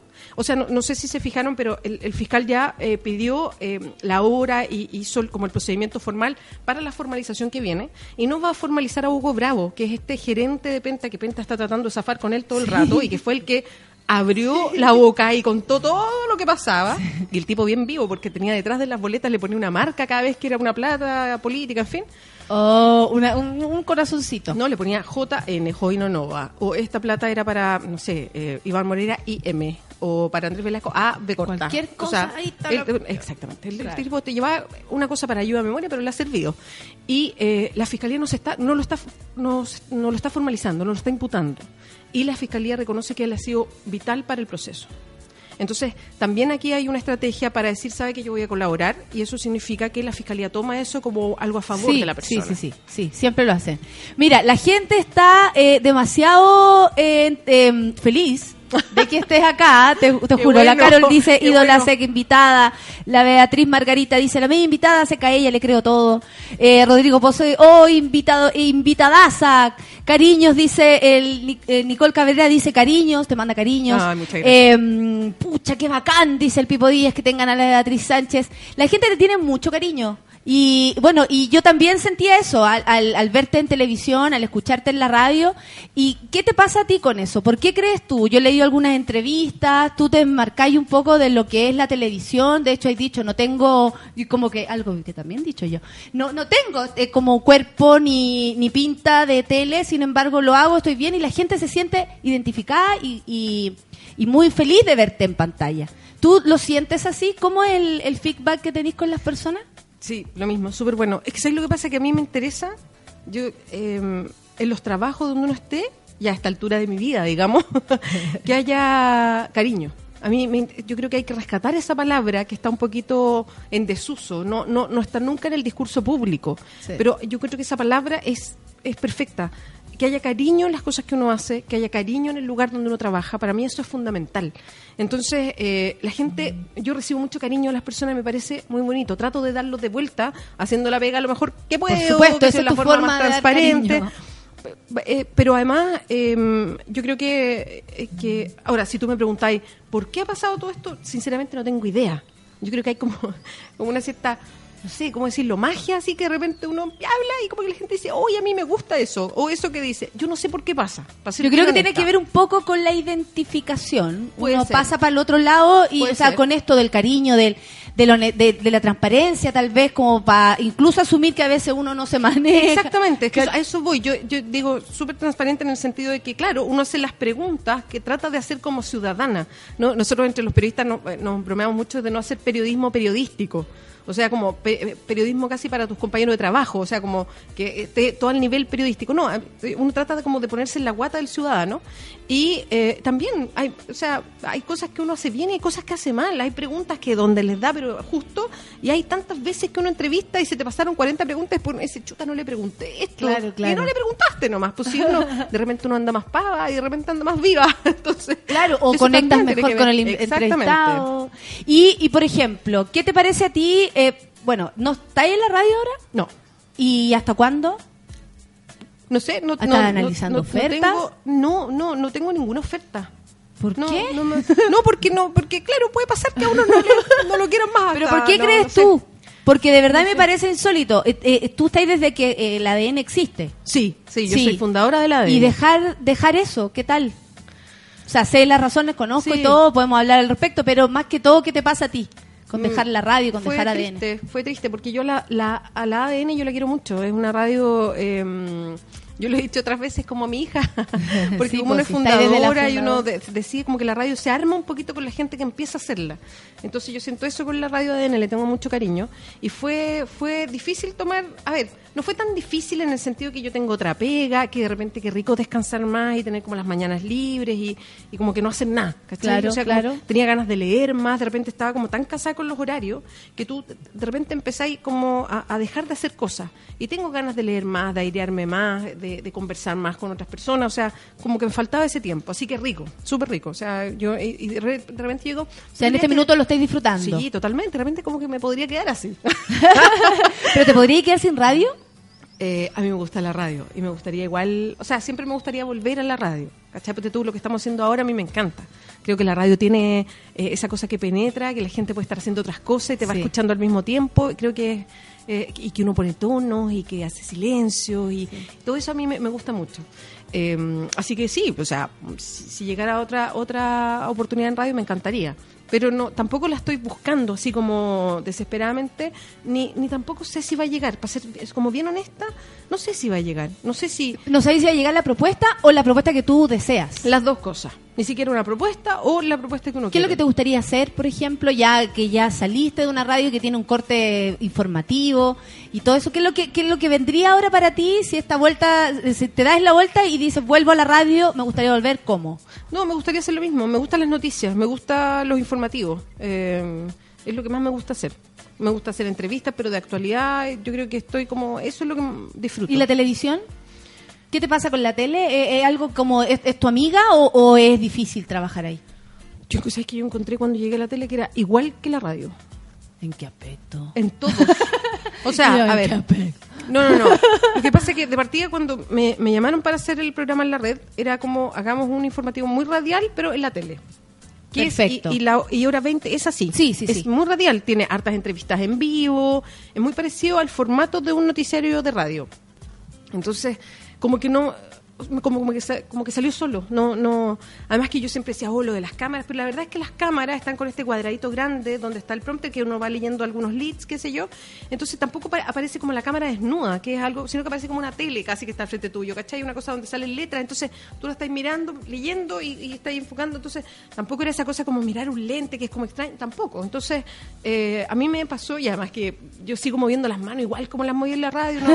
como que no me detuve entre eso así como que sé Claro. como y pongo cara que Y también no, no te no en ningún momento sentiste como este peso, te lo digo porque yo he pasado por esa experiencia y bueno, a mí me tocó duro en esa experiencia, sobre todo en lo físico, en, en esta obsesión que existe. Pero muy- siendo tú tan guapa encuentro yo Eh, Pero, pero no les basta.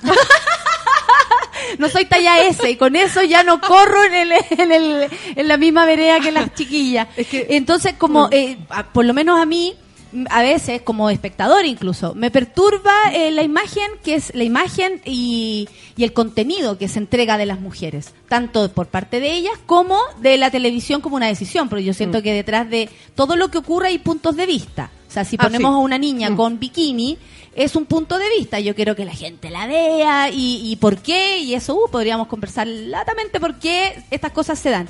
Pero, por ejemplo, siempre en la tele eh, yo siento que tratan de transformar a las personas, se visten todos iguales, en mirol, y, y todo como hay como una especie de como que te tenés que meter en esta misma caja y si uno no cabe en esta caja, ya sea por ideología o porque no tenés talla S, hay eh, dificultades. ¿Te pasó eso? ¿Lo sentiste? No, porque yo como que puse las condiciones antes. Ya. Mira, yo voy a decir algo. Yo creo que si hubiese llegado a lo mejor más joven a la tele habría sido distinto. Seguramente. Llegué pasado los 40, entonces, y, y- y siguiendo esta cosa que para mí es muy importante, yo dije, aquí lo vengo a pasar bien. Yo aquí quiero cariño, no quiero nada más que eso. Entonces, cuando me llamaron para la red eh, y, y entendí que, porque de partida yo dije, Ay, ¿por qué me habrán llamado a mí? O sea, no porque yo crea que soy que lo hago mal, no, no, no, Claro, sino claro. que tenía que ver con que ya estoy más vieja, vieja por favor, entiéndase en el buen sentido, ¿no? Ay, es- es como- Estoy más grande. Estoy más madura, ¿cachai? Sí. Sobre 40. Dije, qué raro. Y después además, como que no tengo el tipo de la tele, pensé al tiro, y yo como que raro también esta cuestión. Entonces, yo ahí al tiro eh, puse, no quiero decirlo como condiciones porque no fue eso, sino que yo le dije a, En tu al conversación, en la conversación cuando ya estábamos más o menos de acuerdo, yo ahí le planteé, le dije, ¿sabes qué? Eh, pensando yo, no lo quiero pasar mal acá, ni esto va a ser una cosa que un sufrimiento, yo le dije al tiro, ¿sabes qué? Yo, o sea, tú me compras, eh, aquí viene el paquetito completito, o sea, no, yo no me cam no cambio la facha, no, no, no- yo, claro, uno podrá, de repente te queda apretar la ropa y yo me pongo a dieta, un poquito a dieta y así ya no me queda tan apretada. Pero eso tiene que ver con tus propias necesidades, Exacto, no pero con no lo que voy a esperar que de- del canal me digan, no, tenéis que ponerte esta ropa, tenéis que hacer esto. No, ¿sabes que no? De hecho, yo me he visto con mi ropa en el canal. Perfecto. Eh, y, y me acomodo así. Eh, a lo mejor a ellos en algunos momentos no tanto, pero son súper son súper sen- son súper sensibles y Respetuosos también. para no eh, decirme, no, esto no te lo pongan, no, para nada. Entonces, Eh, eso hay- ha sido, ha sido una construcción también, porque para ellos yo tam- también me imagino que siempre tratan de que uno eh, esté como en el mejor molde o que, o que nadie te critique. Yo, y también te tratan de cuidar en ese sentido, pero, pero en general han sido súper respetuosos. Y yo dije desde un comienzo, es que yo soy así. O sea, yo este, y, y le dije a Javier directamente, le dije, mira, podría estar 5 kilos más flaca, 5 kilos más gorda como estoy ahora, pero de ahí no cambio, porque a mí me gusta como yo me veo. O sea, no, no tengo rollo con eso. Claro, yo no tengo problema, espero que tú no lo, tampoco lo tengas. Exactamente. Yo sí voy a seguir siempre con el pelo corto y me gusta oscuro. O sea, entonces él me dijo, no, mira, si a mí- tal como tú estás, a mí me gusta. Ah, perfecto. Te querían a ti por ti, por ser tú, no te querían transformar para convertirte en la fue- nueva Beatriz Sánchez. Que igual fue un tema. O sea, yo, yo ahí aprecio mucho lo que me dijo Javier porque yo me imaginaba que podía ser distinto y a Sí. lo mejor él mismo dijo, no, fíjate que perfecto. Entonces, nunca he sentido esa presión porque además puse como los límites antes. Perfecto. Y en la red además se los bancaron porque perfectamente podrían haber dicho, mira, sabes que las cosas no son así en la tele, que podría haber O sido. digamos. en el camino te cambian las reglas. Claro. Que eso a veces también sucede. Pero Ah. qué bueno que no te pasó. No, fíjate, así Claro, no, sido- no te preocupes, está todo bien. Y después tu, tu, tu, tu, te, van- Claro. te- como te ves sorprendida porque te ponen, o sea, no sé, te hacen sugerencias medio extrañas. No, porque lo no, hacen como sugerencia. No, no me ha pasado. Y, y, y un noticiero eh, con dos mujeres. Eso, eh, ¿qué, qué te- qué- siempre, bueno, siempre fue pensado así, como esto que queremos que sea para eh, con mujeres. Fue, fue un paso, yo creo, y, y también eh, tiene que ver con Javier Urrutia, con el director del canal, que empezó a, tener esta idea de que fueran dos mujeres y se tuvo que enfrentar eh, en contra de todo lo que decía que no, porque lo- como que lo establecido, lo natural, lo cultural en Chile es que sea una pareja, Sí. la, pareji- la parejita, hombre-mujer. Entonces, eh, él también tuvo que, que- que como que luchar y... Una pareja una- hetero, digamos. Ex- Exactamente, exactamente. O un hombre solo. Claro. Una mujer sola o dos mujeres no, no la lleva. Entonces, eh, él también se tuvo que enfrentar como a, a toda esta cosa cultural que hay en todas partes en esta toma de decisión. Pero finalmente dijo, no, hagamos esto. Y, chuta, ¿sabes qué? Para mí llegó como un regalo, imagínate. Mm. Somos dos mujeres y, y yo estoy, soy una de esa dupla, encuentro que es súper... ¿Cuántos bueno. años llevas tú en el periodismo? Así como, ¿siempre fuiste periodista desde chica? Sí. ¿Sí? Sí. ¿Siempre supiste que era esto lo Era que iba a todo el hacer? rato, sí. Y, y jugaba ya eso. Tal cual. Y Hacía buena- en mi casa y pegaba fotos, inventaba historias y las repartía por toda mi casa. Ay, Sí. qué entretenido. ¿Y, Sí. tu, ¿Y tu casa, tú, qué les la componían? A ver, yo vivía eh, en mi casa, mi papá, mi mamá, mi abuela paterna, porque la mamá de mi papá vivía con nosotros, mi hermana y yo. Éramos puras mujeres y mi papá. Perfecto. ¿Y, y, y- y en tu casa todo bien con, con este camino que iba a emprender la, la Beita? Sí, sí, sí, como es la Beita, justamente. que se, mi sobrina se llama Beatriz. Y todo la Beita. tal cual. Eh, sí, sí, sí, todo el mundo. Además que yo siempre dije que quería estudiar periodismo y todo lo demás. Ahora igual me puse como una barrera, porque, o sea, como que uno misma se instala un- algo, porque en esa época había poquita, cuando yo entré a la universidad había poquita escuela de periodismo y se necesitaba un puntaje bien alto. Entonces estaba Mira como casada con eso. Claro, ha ido cambiando la cosa. Y entonces estaba como bien casada con el tema. Pero, pero siempre, siempre dije, siempre era periodismo fijo, sí. Y, y, por ejemplo, tú has visto que ha cambiado muchísimo desde que tú empezaste a cómo es ahora la entrega, la, eh, eh, ustedes mismos han ido mutando para arriba, para abajo. ¿Cómo ha ido cambiando? Es que mucho, porque eh, cuando yo empecé a trabajar, que empecé, yo siempre he trabajado en medios de comunicación, siempre, no, no, no he hecho otra otro tipo de pega. Perfecto. Una vez incursioné en un taller de radio para una universidad en periodismo, pero duré dos semestres. Porque no me gustó hacer, no, finalmente no me gustó hacer clases. Eh, pero siempre he trabajado en medio. Entonces, cuando yo empecé a trabajar, que fue el año 94, eh, no había internet. Internet estaba naciendo. Claro, Entonces, es- claro. eso trajo una revolución a la Un antes y un después. O sea, un antes Sí. y un después. O sea, solamente con la llegada de Internet, imagínate después con las redes sociales, otra revolución. Entonces yo empecé a trabajar en esa época previa, donde no había Internet. Donde tú si buscabas un archivo, lo buscabas a mano, en papeles, así como que casi ir a la Biblioteca Nacional. Y eh, además, con mucha menos tecnología, o sea, no había celular tampoco. Hoy tengo que decir esas cosas, pero tampoco había celular cuando empecé No, a pero, trabajar. pero es interesante porque hemos hecho análisis al respecto de cómo somos y de, y de cómo van a ser los niños, por ejemplo, todo, todas esas cosas. No, eh, para mí ha sido una revolución. Sí, sí, Además, sí. vivirla ha sido súper choro. No había celular tampoco, teníamos un sistema de radio. Trabajaba en la Bio Bio en Concepción, fue mi primera pega. Ah, eso es un bonito, es una oportunidad de haber visto toda esta evolución. No, pero o sea, es otra cosa. Imagínate. Claro. Y eh, los periodistas no locuteábamos. No leíamos nosotros las noticias, eran los locutores. Ah. Para los que no saben eso, el público más joven, ah, el año 94 no había ningún periodista al aire leyendo las noticias. Eh, no sé si Televisión Nacional era el primero que cuando llegó el 90, después la dictadura, cambió eso, no me estoy tan segura, pero en radio no, eran los locutores, con la voz preciosa que tienen, con el tono, en fin, ellos leían las noticias y nosotros lo que hacíamos como periodistas, en este caso radio, era hacer el libreto, era libretear las noticias. Entonces, yo nunca me metía adentro del locutorio, yo pasaba al editor mi, mi, mi, mi texto, que era bastante más formal que ahora, porque además, bueno, en esa época la tecnología era distinta, era todo en un car- las cuñas iban todas en un carrete largo, eh, grabadas unas tras otras. Entonces, como que tú no podías cambiar, del- el, el libreto se ordenaba de una manera y desde el principio al final del informativo no lo podías cambiar porque iban en orden las cuñas ya pregrabadas. No es como ahora, que las cuñas son digitales y tú tiras cualquiera, da lo mismo y Claro, es muy rápido todo esto. No, claro. en esa época no. Claro, mucho más- decidir así mirando en qué te parece a ti no, más. chao, exacto. No, en esa época era todo, imagínate, entonces era todo mucho más lento, era mucho más artesanal, entonces era había menos posibilidades de eh, esta, cosa rápida que tienen los medios hoy día. Mira, eh, hay harta gente escribiendo. Natita Barca dice, seca, soy Bea Lovers. eh, Joan Baez dice, ídola Beatriz Sánchez, admiro su calidad y nivel profesional. eh, y mucho mejor que estemos las dos juntas y todo. Muchas gracias. Qué genial que la Bea Sánchez explique lo que sucede. Gran invitada. Felicidades para ella. Es seca. Aquí me pasan de... re- eh, Pedro Muñoz dice, aprende, me dice a mí, aprende de la Bea Sánchez. Ella sí tiene una voz agradable de escuchar en la radio. No grite Oh. tanto. Pedro Muñoz, escucha a otra persona porque yo voy a seguir gritando. ¡Oh! Dice la Constanza Maturana, la Bea se ve mucho más joven. Ah. Y eso uno lo dice, ¿eh, ¿será bueno o será malo? ¿Cierto? Porque es como me veo. Ahí mismo, eh, que dice, Don sube la radio, aproveche que tiene a la gran Bea Sánchez. Ahí mismo denle un programa al tiro, dice. Tremenda invitada, dice Miguel Olivera, felicidades. Eh, bueno, están todos súper contentos y, mm, y vamos a una pausilla para hacer descansar a nuestra invitada de nosotros. Un pelito, un poquito, porque yo seguiría para adelante. A mí me da todo lo- son las 10 con 33 minutos. Estamos con Beatriz Sánchez. Para nosotros, todo un placer. ¿Con qué vamos, amiguito? No lo leo. No me llega. Ah, bonito. Muy bonito. Vamos a escuchar un poco de música y seguimos con Café con Nata en Suela.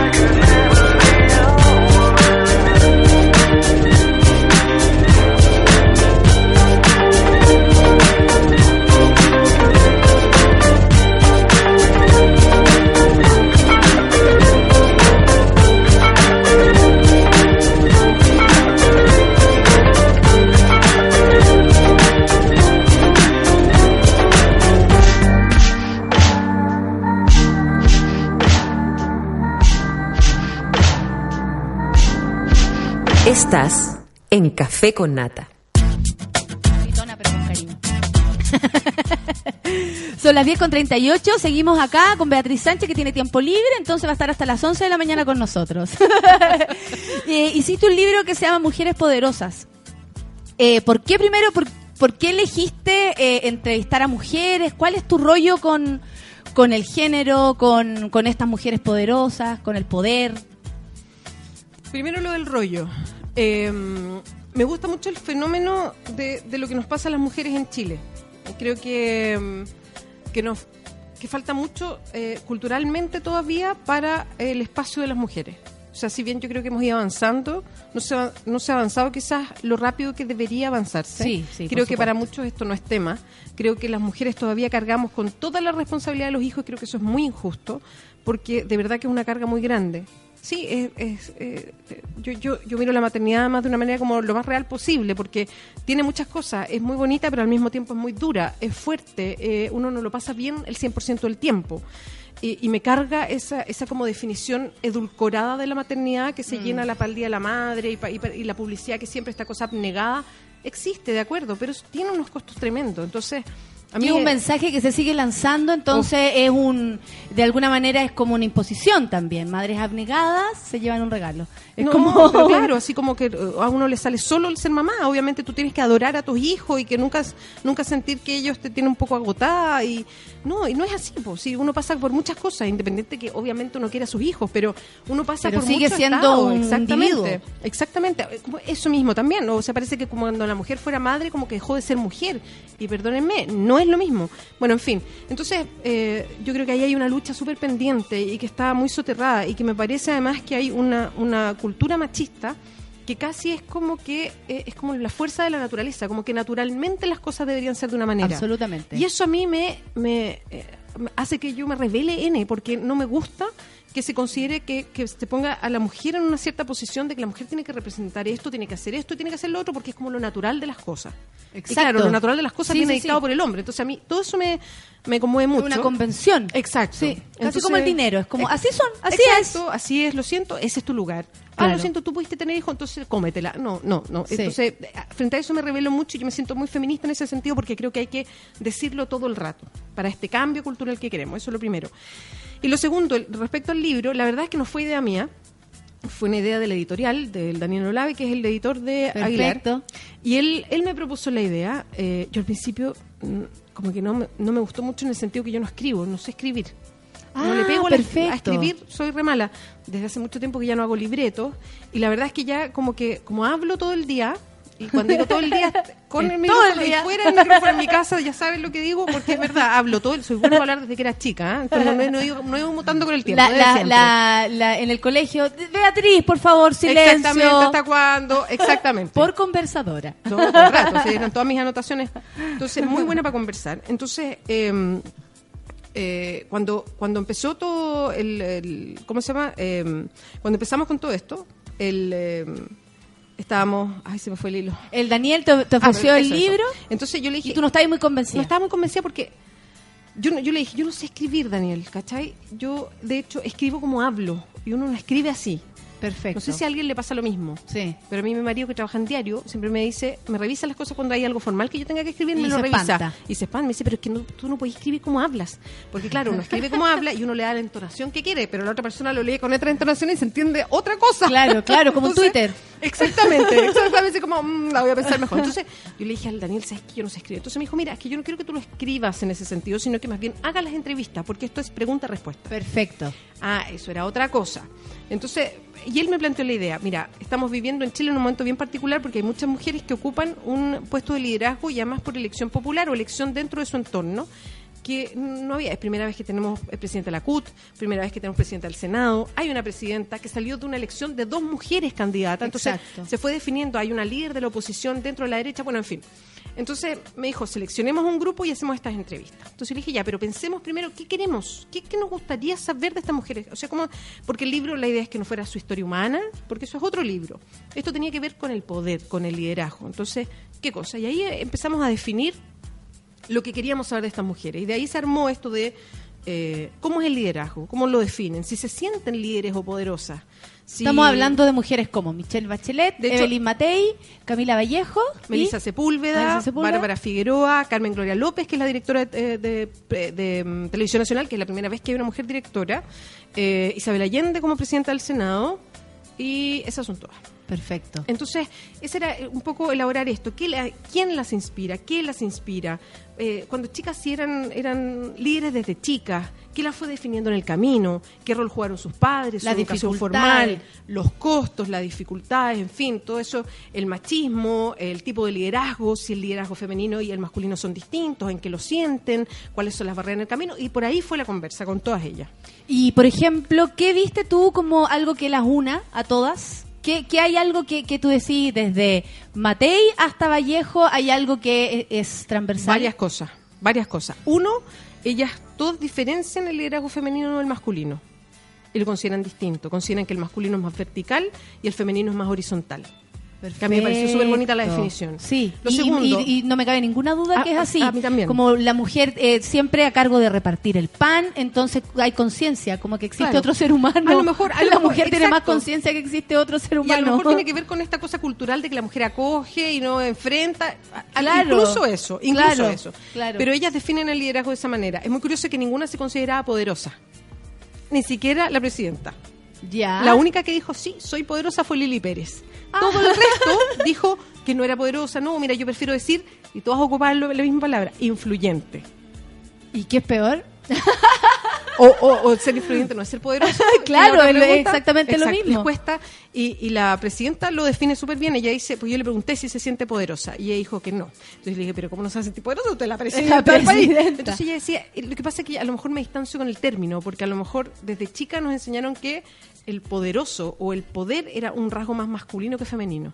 Absolutamente. Exacto, y por ahí es que ella le cuesta situarse en eso. Aunque entiende que sí, pero le cuesta decir Claro, soy pero es entrar poderosa. como a la otra parroquia, digamos. Un poco eso, exactamente. No, poderosas no, poderosos son ellos, así Eh, como y entendiendo tal vez el poder como con como con como un defecto, como algo Exacto. difícil, Por lo menos lo, lo- lo definía la misma presidenta. Ella decía que cuando estudió en el Liceo 1, donde además en el, ella decía, cuando yo estudié en el Liceo 1 había una intención muy fuerte de decirnos a nosotros que fuéramos líderes en áreas.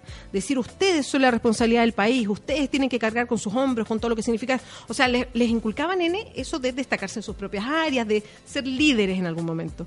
Pero era un liderazgo eh, eh, para mujeres, no un liderazgo en que se hablara del poder. Entonces, ella siempre miró esta palabra, poder, como algo negativo, como algo. Entonces, claro, ella le da ese carácter por una cosa cultural que, atrae, que, que, que- que lleva con ella, eh, y por eso se distancia del, del concepto. Y eso le pasaba a todas, menos a Lili Pérez, que ella dijo, sí, soy poderosa. Lo otro es eh, la influencia de las familias en, en la mayoría. Ya. Muchas son mu- muchos reflejos de las familias en distintos sentidos, en familias que las desafiaron, en familias que eh, les, les- la incentivaron, las incentivaron y siempre les permitieron que dieran su opinión. O, o que o incentivaron que, a ver, tomas esta decisión, pero a ver, ¿por qué? Juégatela. ¿Por qué quieres esto? Y en este punto, ¿tú encontraste algo similar entre tu historia familiar, en cómo a ti te daban el lugar en la mesa, por ejemplo, para opinar, y a ellas viste una similitud? Como eh, más allá del poder y esa palabra y todo, como que a una mujer poderosa eh, va de la formación desde su casa, que en su casa le den el lugar que merece, como que todas tuvieron en su casa en su lugar, independiente que sea una niña. Sí, yo, y yo creo que muchas de nosotras y muchas mujeres van a que sentir por eso te iba a decir. muy identificadas con eso. En mi casa la cosa es como muy que todos opinábamos desde siempre. Sí, en, en mi casa igual. Y todos hablando al mismo tiempo, así como, ah, ah, que Sí. se escuchaba mejor. Y, Sí, parecía y pelea, pero la- no era pelea. Exactamente, tal cual, tal cual. Y que todos nos escuchábamos que habláramos al mismo tiempo, era un poco eso. Y le pasa a muchas de ellas, muchas de ellas. Eh, muchas también reconocen, y es muy chistoso, cómo el liderazgo masculino en su propio entorno ejerce algo. Por ejemplo, es muy curioso, pero Melissa Sepúlveda y Evelyn Matei relataron cosas muy similares. Melissa Sepúlveda decía que ella... Mira la diferencia que podemos Por eso les ver desde afuera es que de cada un lado para otro. O sea, de la Sí. izquierda, bien izquierda, hasta la UDI tenían una idea similar. Mira, Melissa Sepúlveda me contaba que a ella le parecía increíble como los hombres, y esto lo, lo definía a propósito de las reuniones de la CONFET, como los hombres tienen una capacidad infinita para tomar decisiones entre ellos fuera de los espacios formales. Por ejemplo, el- un grupo de cabros dirigentes iba a tomar una, una cerveza, me decía, una chela, y en- con la chela tomaban decisiones. Y cuando llegaban a la mesa después, estaban todas las decisiones para ellos tomadas y casi votadas. Entonces ella decía, perdón, pero aquí vamos a tomar la decisión. No, pero es que ellos ya se habían No, puesto de acuerdo hablamos. antes. Claro. Entonces, e- e- eso a ella le parecía inconcebible. Y Evelyn Matei me relató exactamente lo mismo. Me decía, los hombres acá, o sea, por ejemplo, ella decía, ella que ha sido parlamentaria pero durante muchos años, primero diputada, después senadora, cada vez que hace, hacían una reunión en los senadores de la UDI para definir las presidencias de las comisiones. Y ya, ¿a qué hora la reunión? A las 4 de la tarde. Llegaba ella a las 4 de la tarde a la reunión, pero los hombres senadores se habían juntado en un almuerzo y habían decidido todas las presidencias y cuando llegaban ya estaba todo decidido. Entonces ella decía, perdón, pero nos íbamos a juntar a las 4. Sí, no, pero es que A ya- conversar de esto y ya no, no, estaba tomada. decidido porque se había, en otra instancia, en una instancia como de camaradería, la, la habían tomado los hombres. Y eso le pasaba de un extremo a otro. Y me pareció, entonces las mujeres no. Las mujeres no ocupan un espacio informal para tomar las decisiones, sino que les gusta el espacio formal, donde tú te vas a reunir para tomar la decisión. Y debe ser porque está menos manoseado como el poder femenino. Porque he, visto hombres o sea, con poder desde todo tipo, desde Napoleón, Pinochet, eh, o sea, el poder en su máxima expresión. ¿Será por eso o será más bien porque eh, para las, las mujeres como que vamos separando roles? Por ejemplo, todas las mujeres que trabajamos fuera de la casa y que tenemos hijos, como que separamos harto lo que hacemos en la pega con la- los hijos. Y los hombres tienen como esa capacidad de decir, oye, voy a llegar más tarde porque tengo una reunión.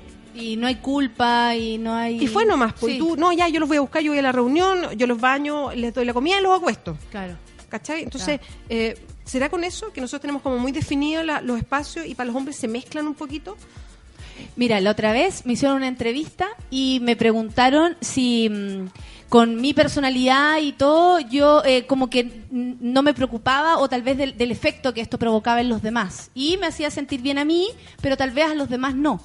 Y al revés del hombre, y yo le dije, pero ¿no será que a nosotras nos criaron pensando en que siempre había que estar felices todos? Y los hombres, mientras estén felices ellos, está todo bien. Le dije, como que eh, eh, por ahí va la cosa. Y fue súper fuerte que me lo preguntara, así como, ¿no crees tú que afecta como tu forma de ser frente al...? Y yo, bueno, ¿no crees que también me afecta lo que pasa con el resto? Lo que pasa es que a un hombre no le, no le perturba si afecta que él llegue más tarde eh, en aspectos así reales. Uno igual piensa, pero ¿cómo lo voy a decir si ayer igual él se quedó hasta tarde? Porque no, no sé qué. Uno piensa como en el, en el macro de todo esto. ¿Qué pasó? ¿Es el primer libro que tú escribes? ¿Es el primer Sí. libro en el que participas? Sí, primero, además que me siento súper patuda de haber hecho un libro. O sea, que yo lo veo y me da como pudor. ¿Pero por qué? ¿Con tu trayectoria? ¿Con tu Es que no, res- con el respeto que hay con tu, carrera que ya está implantada? Pero, no. pero uno igual no no siente... estás conforme. O sea, no, no, y, tam- no, no, y tampoco me digo, no, tengo que hacer más. No, para nada. Yo o sea, encuentro que todo esto ha sido como un regalo. De verdad, así como en esto, me, oye, es como, como un regalo. Pero uno no, a ver, uno como que ya igual a los 40, como aterriza bien, y uno dice, ¿por qué pasa todo esto? No lo sé. Muchas gracias, es lo único que puedo decir.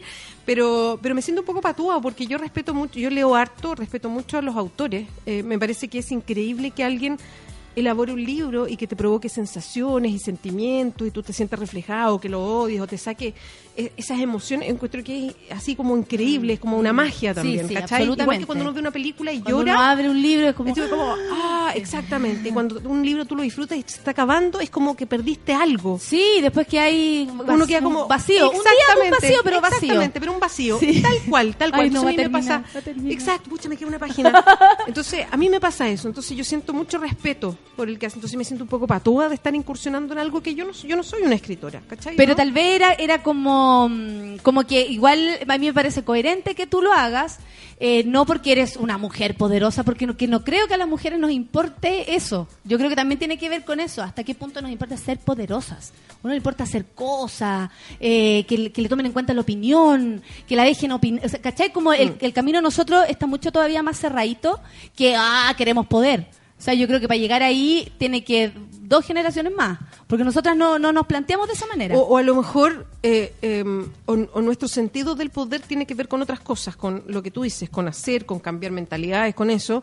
Y el sentido más masculino del poder tiene que ver, y esto insisto, es algo Mm. cultural que se le ha dado a los hombres, no los quiero criticar por eso, sino que No, el mundo es algo cultural que trae, para exactamente.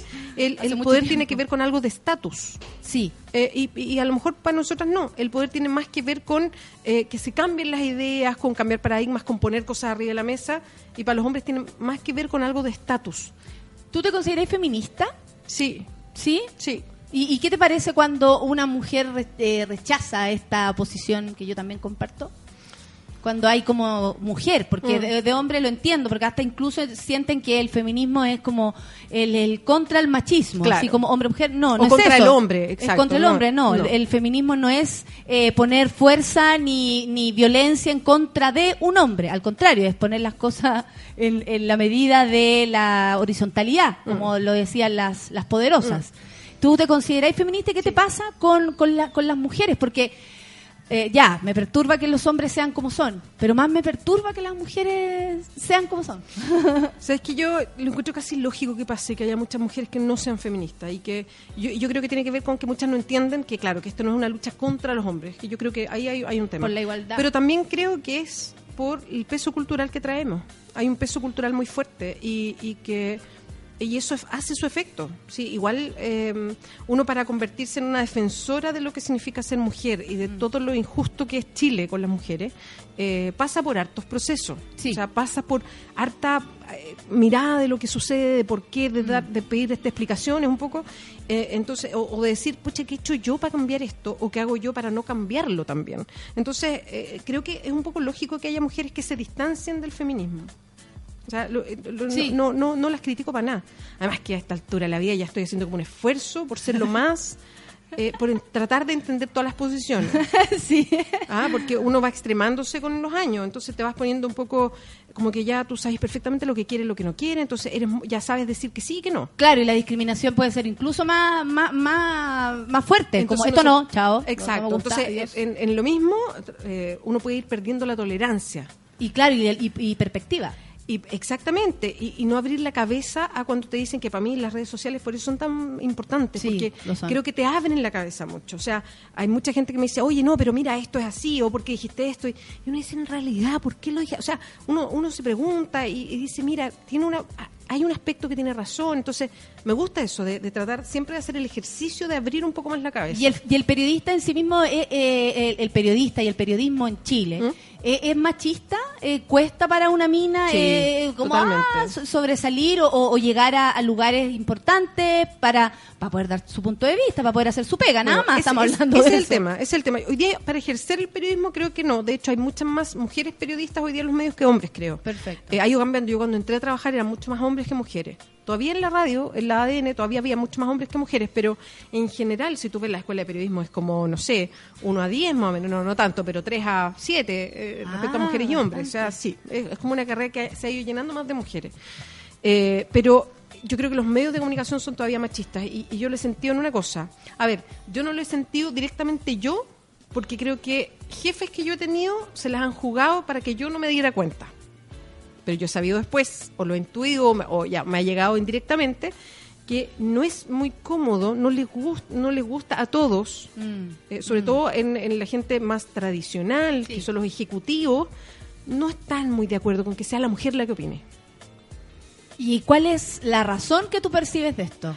Porque ver. nosotros podemos hacer análisis de esto, Exacto, pero no... yo, estaba, yo estaba dándole harta vuelta, Sí. porque igual me llamó en la atención, pero Sí, eh, en que el una fondo- mujer opine, que eso sea el problema. Claro, que el problema sea ese, y, y es porque de verdad que no, no opinan muchas mujeres, eso es lo primero.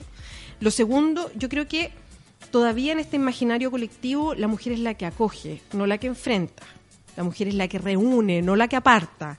La mujer, esto- tenemos toda esa carga de Sí. que tenemos un carácter más suave o que la mujer mm, no te dice directamente, no, no me gusta, sino que uno va como suave diciendo eso. Entonces, todavía hay una im- imagen colectiva de no una mujer. Y un acomodo también en eso. ¿Qué opina? Absolutamente. Es súper cómodo tal, y, y tal vez se sienten como más representados por un hombre ya y con que ya lo sea.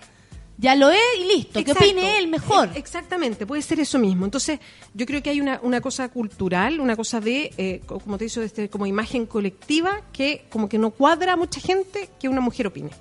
Perfecto. Una mujer se, y tú se como- opinar de política Como o periodista, economía, ¿tú sientes una responsabilidad así con, con Chile, con la gente? Como, ¿Qué te pasa con tu labor de periodista? Uy, pero es que todo el rato. ¿Sabéis lo que pasa? Que yo creo que, y esto lo fui sacando en conclusión, antes de estudiar periodismo, después yo entendí por qué había querido estudiar periodismo.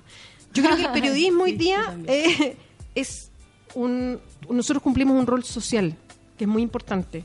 Yo creo que hoy día la persona tiene que saber lo que pasa para tomar decisiones. Tiene que saber dónde está parada para tomar la mejor decisión posible. de su futuro. Entonces yo creo que ahí hay un tema. Yo no siento que yo le entregue toda la información, no, no es eso. No, Lo que uno busca es, miren, esto viene de acá, esto que le estoy contando viene de acá y se va para allá.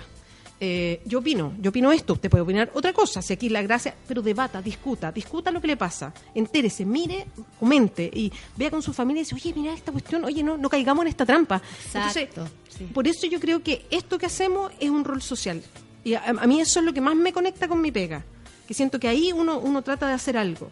De por último es percudir a alguien y decir reacciona. Esto es lo que está pasando con el país, metámonos, discutamos, hagamos algo, Claro, que, qué lindo aportar desde ese punto, así Exacto. abrirle la cabeza a alguien y, oh, verdad, esto puede ser así, Sí, claro, para y- tomar una decisión, hacerse yo- su punto de vista. Exacto, exactamente. Ni siquiera no que el punto de vista de uno, sino Exacto, que toma que- tu punto de vista. Si no te gusta lo que estás escuchando, toma tu punto de vista, entérate. Sí. Entonces, eso me parece que ese es un rol que cumplimos y, y- y que creo que es un- una gran una gran pega. Es muy bonito eso. Sí, es muy bonito. ¿eh? Y aparte te está resultando. Porque la gente... Te resultó ya, Beatriz. Mira, nos tenemos que despedir. Son las, las 10 con Oh. 59. ¿Cómo lo Oh. pasaste? ¿Qué nota tengo, profesora, que no le gusta hacer Muy bien. clases? Este, ¿Cómo es? Una, una, una sonrisa. Le vamos a poner un timbre con una sonrisa. Carita Ay, feliz, carita eso, feliz. carita Muy feliz bien. para mí, qué bueno. Dice, pucha, qué interesante café con nata de hoy. La Tamara Zamora también, porque las, las inteligentes asustan, dice. Eh, dice la gente. ¿Qué es solo neto? Dice Nicole Cabrera. La Bea Sánchez la lleva debe ser, eh, claro, ya están todos muy felices contigo. Eh, bueno, yo personalmente también te agradezco que hayas venido, eh, sobre todo porque lo lindo que tiene, bueno, la radio y también internet, que tiene un- una, es, es tan amplio, Sí. hay gente que nos está escuchando de todos lados, nos mandan saludos de otros países incluso, eh, puedes bajar después el podcast y escucharlo en cualquier momento, y, y agradezco que tú, no, bueno, hayamos pe- empezado con el caso Penta, conversando, conocerte un poco a ti tam- también, como tú, tu eh, percepción y con, con el periodismo, que yo quería conocerlo igual, y además eh, tener la posibilidad de escucharte un poco más de rato y hablando como más distendida. se viene televisión este año y radio todavía no se sabe. Exacto. Ya, ya, nosotros esperamos escucharte en la radio, verte en la tele y ¿qué más? Porque No, seas la, periodista más poderosa de todas. Epa, epa. Uy, bueno, buenos deseos. Por supuesto, muchas gracias por haber venido. Nada, no, gracias a ti. Me sentí súper bien, lo pasé re bien. Eso es lo importante. Nos vamos entonces, que tengan un feliz fin de semana. Gracias a todos por escucharnos. Nos vamos con música, por supuesto de nuevo cada fin de semana. Nos vamos con cancioncita de Planeta No, señorita, y nada, pásenlo súper, relájense, descansen, por fin es viernes, y hace un calor terrible. El calentamiento global era cierto. que lo pasen bien, chao.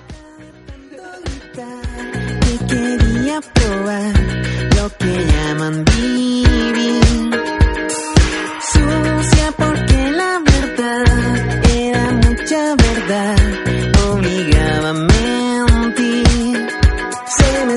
gone.